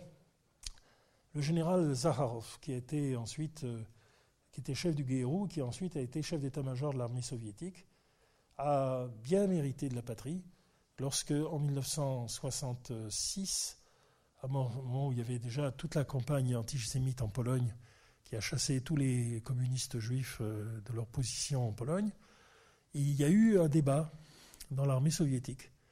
Et Zaharov s'est levé et dit voilà, je m'oppose à toute mesure de discrimination parce que ce serait condamner la défense nationale soviétique dans son ensemble. Et c'était sérieux, parce que par exemple, j'ai connu un garçon qui s'appelait Yoffé, que j'aimais beaucoup, israélien, dont le père avait été un dirigeant du Mossad très jeune, et qui était d'ailleurs en poste à Paris euh, dans les années 50. À l'époque, il y avait des relations diplomatiques encore de nouveau avec euh, Israël, entre et l'Union soviétique. Un jour, euh, il était dans un HLM à peu près, enfin un endroit assez, ça, dans le 15e arrondissement. Un officier, un, officiel, soviétique en, en, grand uniforme, capitaine de vaisseau, sonne à sa porte. Visiblement, il savait où il habitait. Et alors, il dit Vous êtes monsieur Yoffet, etc. J'ai dit Oui, oui, je, sais où vous êtes. Et voilà. Je tenais euh, à vous présenter les condoléances de l'État soviétique à l'occasion de la mort du professeur Yoffé, qui était le chef du programme nucléaire. Et donc à ce moment-là, euh, qu'est-ce qu'on voit? C'est que Yoffé, qui n'avait pas de famille, avait laissé l'adresse de son neveu, qui lui-même était devenu un, espion israélien, et qui n'avait jamais été inquiété, et qu'à sa mort, ben, l'État soviétique a tenu à ce que euh, sa famille soit informée de ses obsèques. Ça prouve que c'était plus compliqué que tout ce qu'on a dit. L'antisémitisme était en permanence là, des, gens dont les parents étaient eux-mêmes des grands officiels voyaient leurs leur filles, par exemple, repoussées dans une université, enfin des discriminations affreuses. On sait que, par exemple, Brodsky, qui aura le prix Nobel, était euh, lui-même juif, et son père était chef de la mission militaire, parce qu'il était un marin, euh, en Chine, euh, auprès de Mao Tse-tung. Et puis, un beau jour, euh, le, petit, qui admire son père, présente le concours d'officier d'officiers sous-mariniers, je ne sais pas quoi.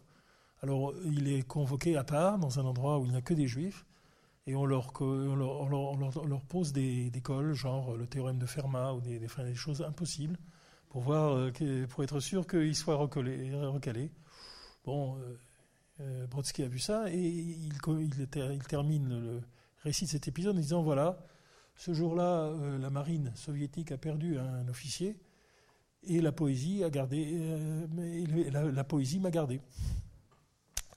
Mais c'est exactement cette situation que beaucoup ont vécue à ce moment-là, avec la réprobation de toute l'intelligentsia, et dans un moment, étonnamment, où les Juifs n'avaient plus d'identité nationale, aucun ne parlait le yiddish, et où en fait leur identité n'était plus que russe, et leur appartenance à la Russie profonde telle enseigne qu'un certain nombre de ces juifs, euh, pas toujours bien vus, ont fini par rejoindre l'Église orthodoxe par conviction. C'est le cas, par exemple, de la famille de Sharansky, que je connais, qui a été le chef de l'agence juive après avoir été longtemps persécuté, puis avoir réussi à, s'installer en Union en, Israël. Eh bien, Sharansky, sa mère et son père sont devenus orthodoxes. Ils sont toujours en Russie des militants chrétiens.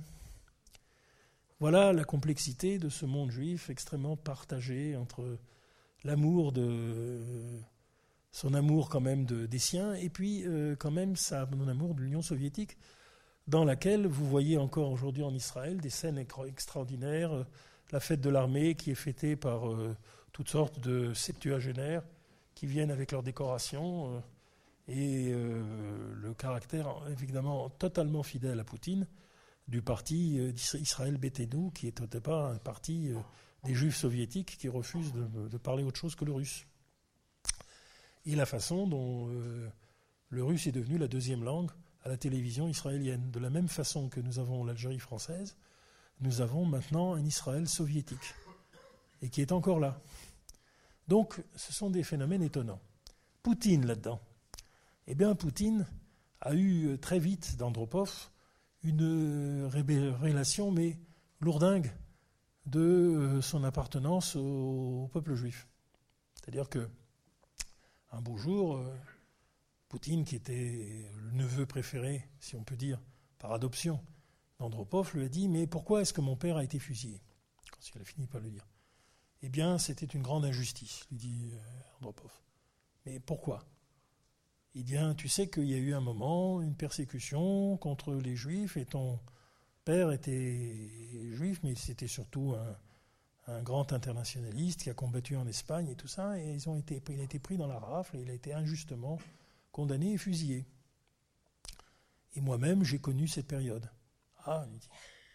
Mais il lui dit, il m'a dit, mais, les Juifs avaient fait du, quelque chose de mal, mais pas du tout. Il dit, c'était alors là, c'est parce que Poutine a employé absolument ce langage. Euh, à Dresde, lorsqu'il était à ses euh, jeunes postes, il dit Mais non, pas du tout. Euh, les Juifs, c'est une, nationalité connue et aimée de l'Union soviétique. Et bien entendu, tout ça est un peu lourdingue. Enfin, je veux dire, évidemment, le pauvre Andropov fait tout ce qu'il y a de, gêné de le dire. Et après, il est nommé à Dresde en Allemagne de l'Est. Euh, c'est déjà, ça, commence à chauffer.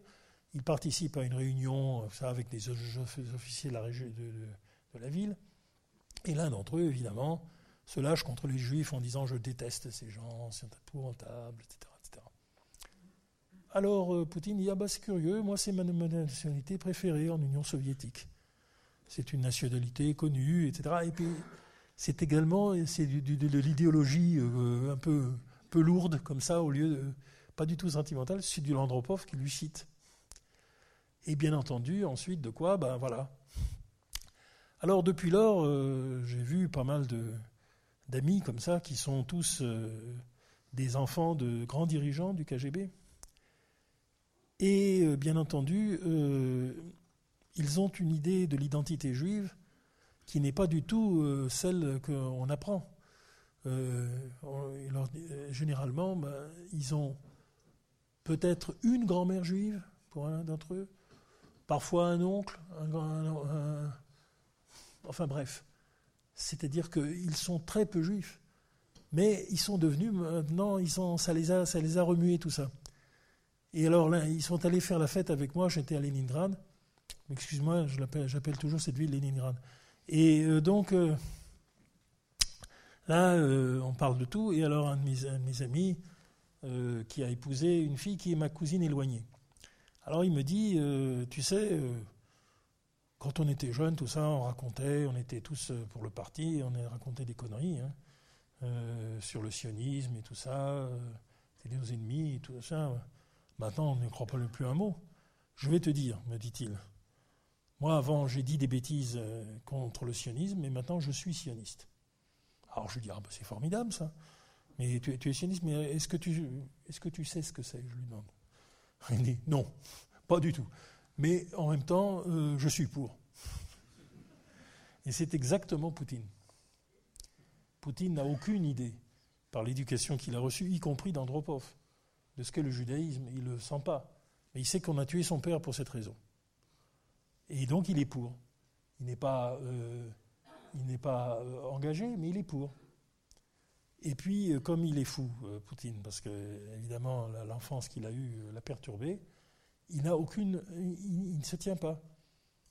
J'ai envie de le, quand il a, je l'ai vu une séance comme ça à Moscou, le forum Valdai, où je l'avais énervé d'ailleurs, évidemment et où, parce que j'avais posé une question, euh, parce que tout le monde voulait poser des questions insidieuses, qui l'embarrassait, parce que évidemment c'était une, une idée à lui, elle était fausse. Parce qu'ils avaient décidé d'acheter, de faire une, OPA hostile sur EADS. Et alors à ce moment-là, finalement, le, le, ça a été arrêté et le, le, le, a été mis. Et donc voilà. Et je dis, c'est quand même dommage que vous ayez demandé ça, parce que si vous aviez choisi à l'époque Airbus, qui n'était pas militaire, ça ne posait pas les mêmes problèmes que ADS, qui est l'arsenal de l'Europe, de l'Europe que, franco-allemande. Donc euh, c'était un vrai problème de vous faire rentrer comme ça euh, avec euh, un tiers des actions. donc il ne fallait pas faire ça. Alors malheureusement, c'était une idée à lui, j'ai compris. Parce que tout d'un coup, là, il me regarde les yeux comme ça. Et puis alors après, comme il est très complexé, il m'a fait un développement d'une demi-heure pour m'expliquer qu'il connaissait tous les problèmes militaires avec tous les détails, comme un gosse. J'avais vraiment gêné pour lui, j'étais, surtout qu'il m'avait fait asseoir à sa droite avec Hélène Carrère en cause, donc il voulait vraiment m'honorer au départ, pas à la fin. Et alors, euh, il me dit, et puis qu'est-ce que c'est que cette bêtise, me dit-il, que nous n'avons pas de participation militaire Mais c'est faux, me dit-il, comme ça. Ah bon, je fais il me dit euh, Nous avons des coopérations militaires maintenant avec le monde entier. Alors je pensais qu'il allait me dire l'Algérie ou tout ça. Non, non, non. Il me dit euh, Prenez par exemple Israël. Il me regarde comme ça. Tu, le sous-titre c'est Tu vois, ça le juif. Moi, je ne suis pas un dégonflé comme toi. Moi, je suis pas, moi, pas honte. Et alors, euh, il n'a pas honte. Et ben voilà, il me dit voilà, nous avons une très bonne coopération avec Israël. En fait, ce n'était pas tout à fait vrai. Il venait de passer un accord pour euh, acheter des drones israéliens. Et ça a été fait effectivement. Et en plus, ça a eu des suites intéressantes. Et alors il me dit voilà, je suis très fier. Je dis mais, mais, mais tais-toi, Avrel. Enfin, on ne fait pas ça. Euh, il parle à tort et à travers. Et c'est comme ça.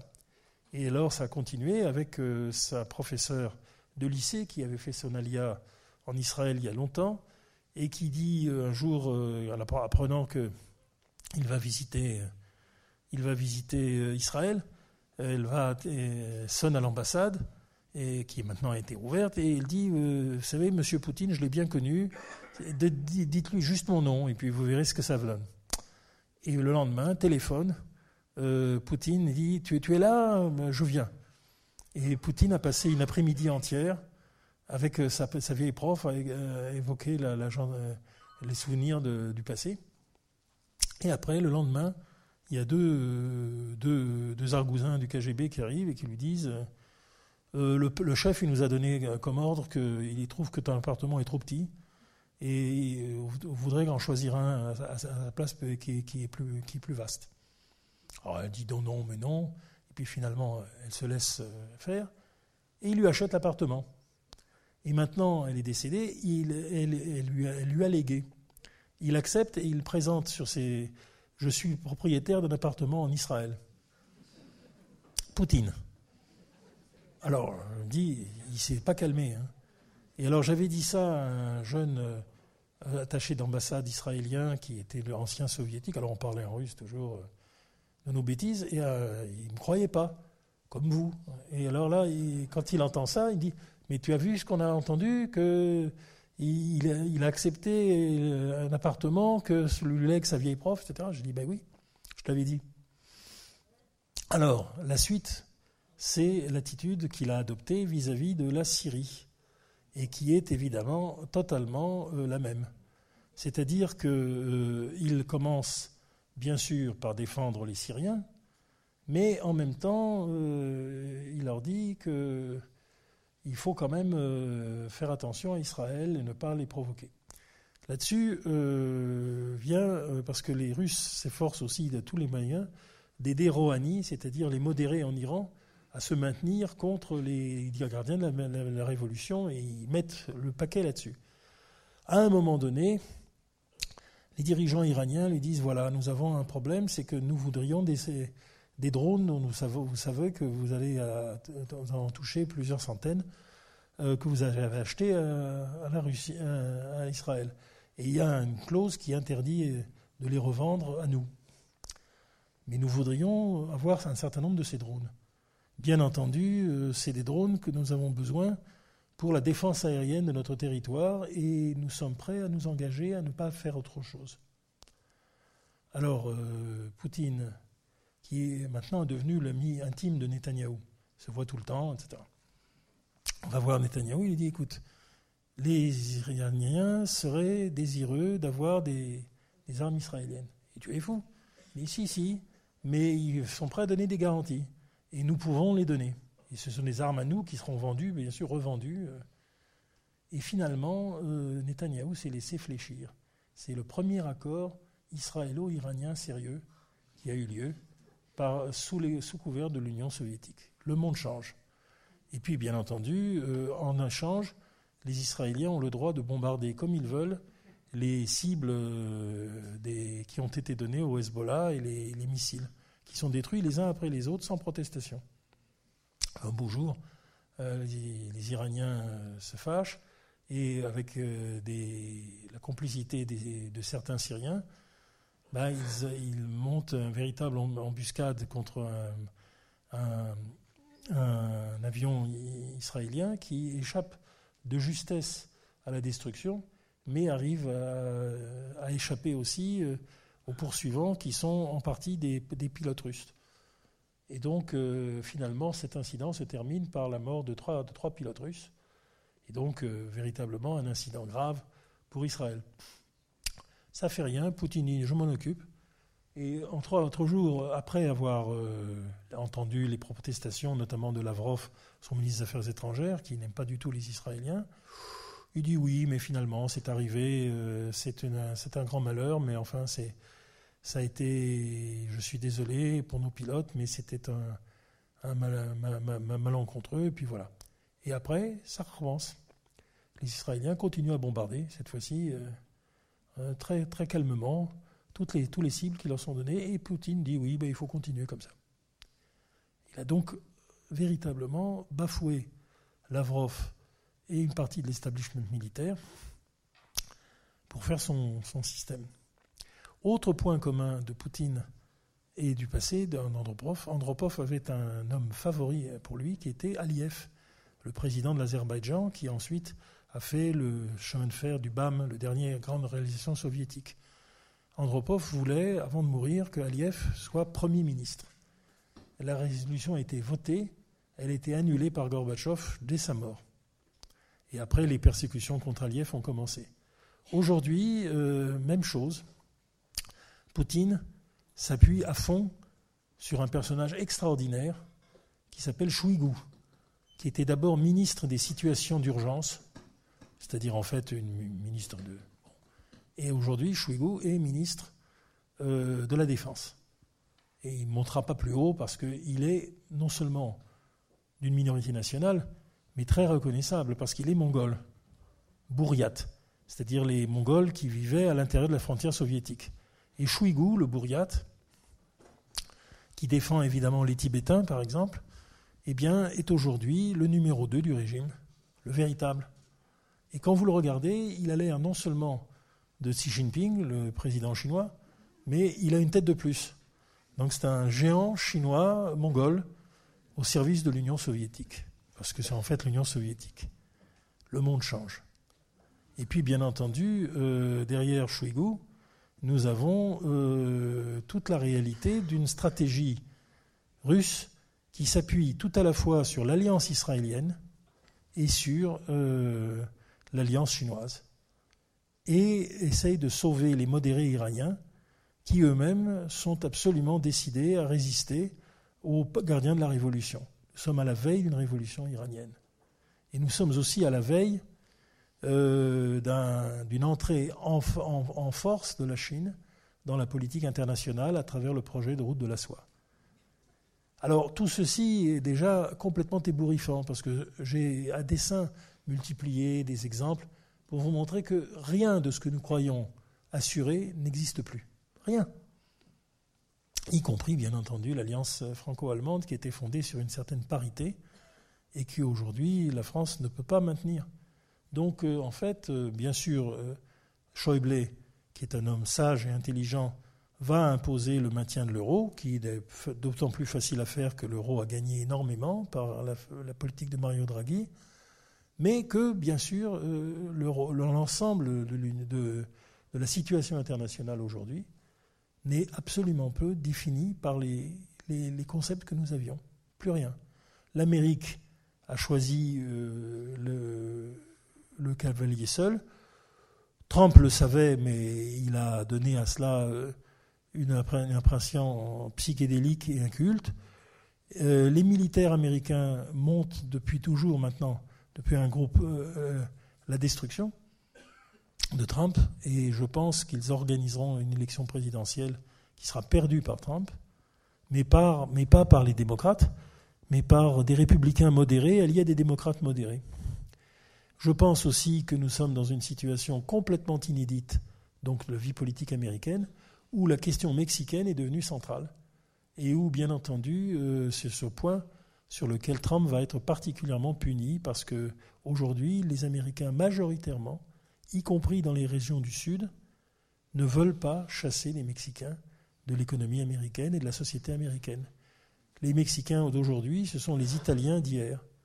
Et bien sûr, ils sont un peu catholiques, beaucoup évangéliques maintenant, mais ils sont surtout aussi euh, engagés dans l'alliance avec les États-Unis que l'Amérique finalement profonde va l'être contre les, outrances de, Trump, et ainsi de suite.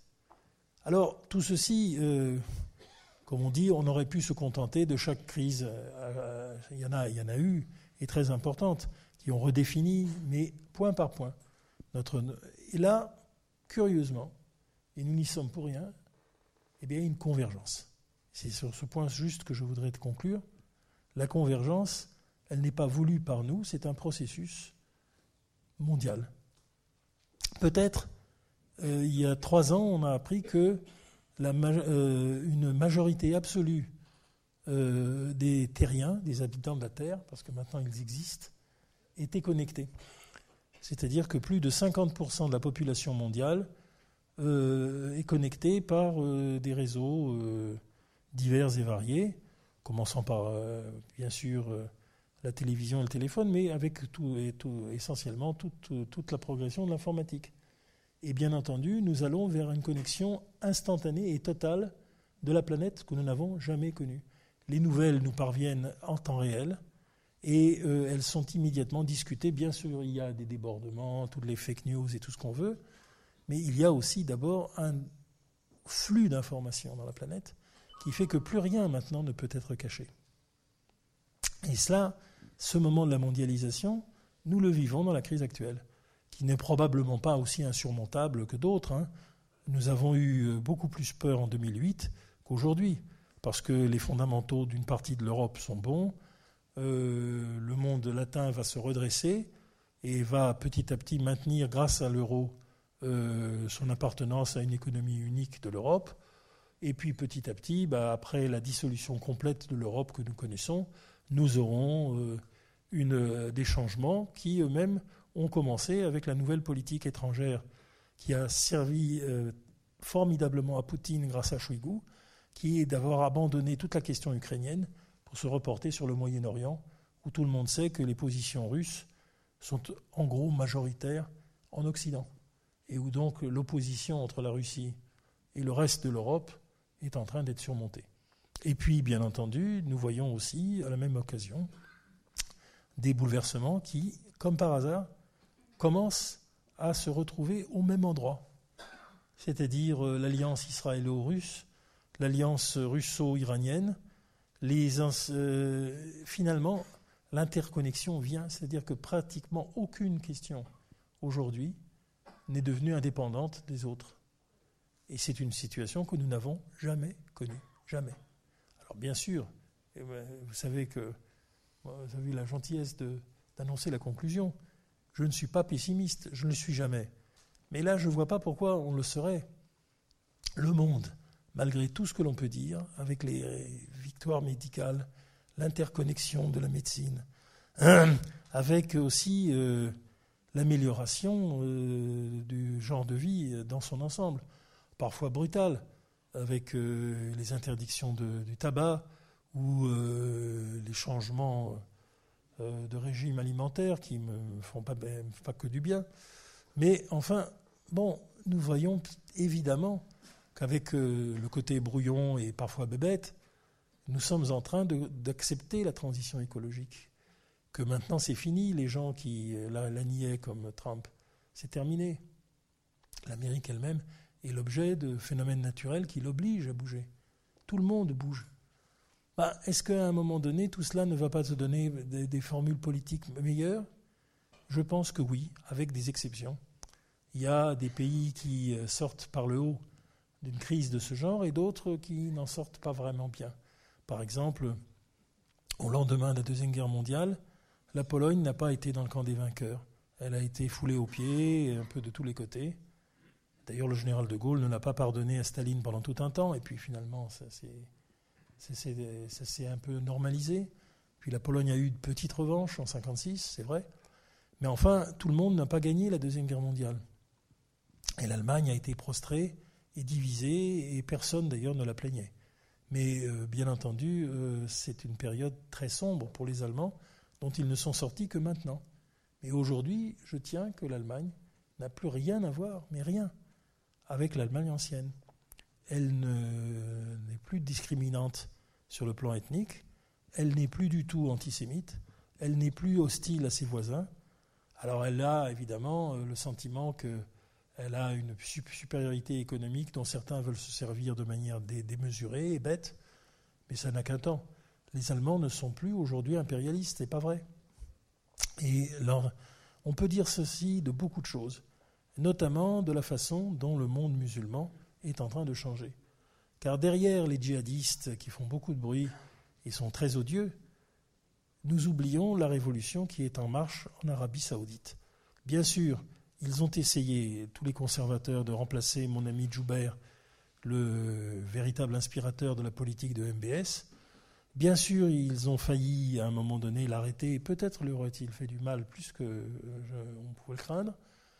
Mais Joubert finalement a été rétabli, les ministres d'État, et euh, l'équilibre des forces en Arabie saoudite n'est pas en faveur des conservateurs. On ne pouvait s'attendre qu'un régime aussi conservateur, au moins en apparence, euh, donnerait quand même euh, du fil à retordre avant de s'effondrer. Et c'est d'ailleurs le dernier fils d'Ibn Saoud qui se trouve aujourd'hui à la tête du pouvoir contre son propre fils, qu'il veut destituer, mais maintenant il a compris qu'il ne pouvait pas. Mais au moins, à la manière de Bouteflika, il négocie au moins sa sortie. Mais à la fin, l'Arabie saoudite est la clé du monde arabe. Elle a une légitimité que tout le monde connaît et qui est renforcée de plus par sa puissance financière qui en fait un pays du premier monde. Donc de toutes les transformations dont j'ai évoquées, c'est la dernière, je pense que l'Arabie saoudite est prête aujourd'hui à négocier avec Israël et une reconnaissance. L'Égypte la suivra bien sûr, et que donc nous allons vers la reconnaissance d'Israël par le monde arabe, les pays les plus importants de celui-ci, qui va entraîner une transformation sans précédent. Et tout le monde le sait, Netanyahou le premier, c'est évidemment euh, quelque chose qui demande des concessions très importantes. Les Israéliens vont maintenir ce qu'ils pourront dans la négociation, et elle sera longue et pénible, mais il est évident que la Palestine va apparaître. Je l'avais dit une fois dans une réunion, c'est ma, dernière, ma dernière parole, euh, quelqu'un m'avait dit, euh, j'avais vu des, des, nationalistes juifs qui sont particulièrement virulents en France, bien sûr, parce qu'ils n'ont pas les, conséquences de leur, déclaration. Il dit il faut dire maintenant qu'Israël est là pour rester, nous ne serons jamais, nous ne partirons jamais, etc. etc. Je dis je suis entièrement d'accord avec vous, d'ailleurs, ce n'était pas né rhétorique, je suis d'accord avec eux. Mais vous comprenez bien que ce que vous dites est également vrai des Palestiniens. Les Palestiniens sont ici pour rester. et vous ne les chasserez jamais. Non seulement, mais aujourd'hui, euh, par la démographie, il y a maintenant plus de 20%, et il y aura à la fin presque 30%, de Palestiniens citoyens d'Israël qui votent aux élections, qui pèseront évidemment exactement comme les Palestiniens des, territoires, et même comme ceux de Gaza que les Égyptiens sont en train de contraindre et de convaincre de faire une entité indépendante, mais viable. Donc, même ce point que l'on pensait totalement insoluble, et je terminerai là-dessus, est en train de laisser de, montrer la possibilité d'une solution. Oh, bien sûr, il y aura encore des gens qui mourront, comme Rabin est mort dans ces, conditions. Il y aura encore plein de difficultés. Mais rien n'est insurmontable aujourd'hui. Donc nous vivons un monde complètement transformé, complètement incompréhensible avec les leçons du passé, mais un monde qui, bien entendu, a des capacités de développement et de transformation comme nous n'en avons jamais vu. Et là, euh, j'emprunterai la sagesse asiatique qui est meilleure que la nôtre, la notion de dharma, c'est-à-dire c'est le destin en effet, mais le destin est tellement en, permanente en interaction avec nos, nos actions elles-mêmes. Nous pouvons changer, nous pouvons transformer le monde, et nous pouvons nous changer. Et cela, c'est euh, quelque chose qui était toujours vrai, mais qui est incomparablement plus vrai aujourd'hui qu'il ne l'a jamais été. Merci infiniment.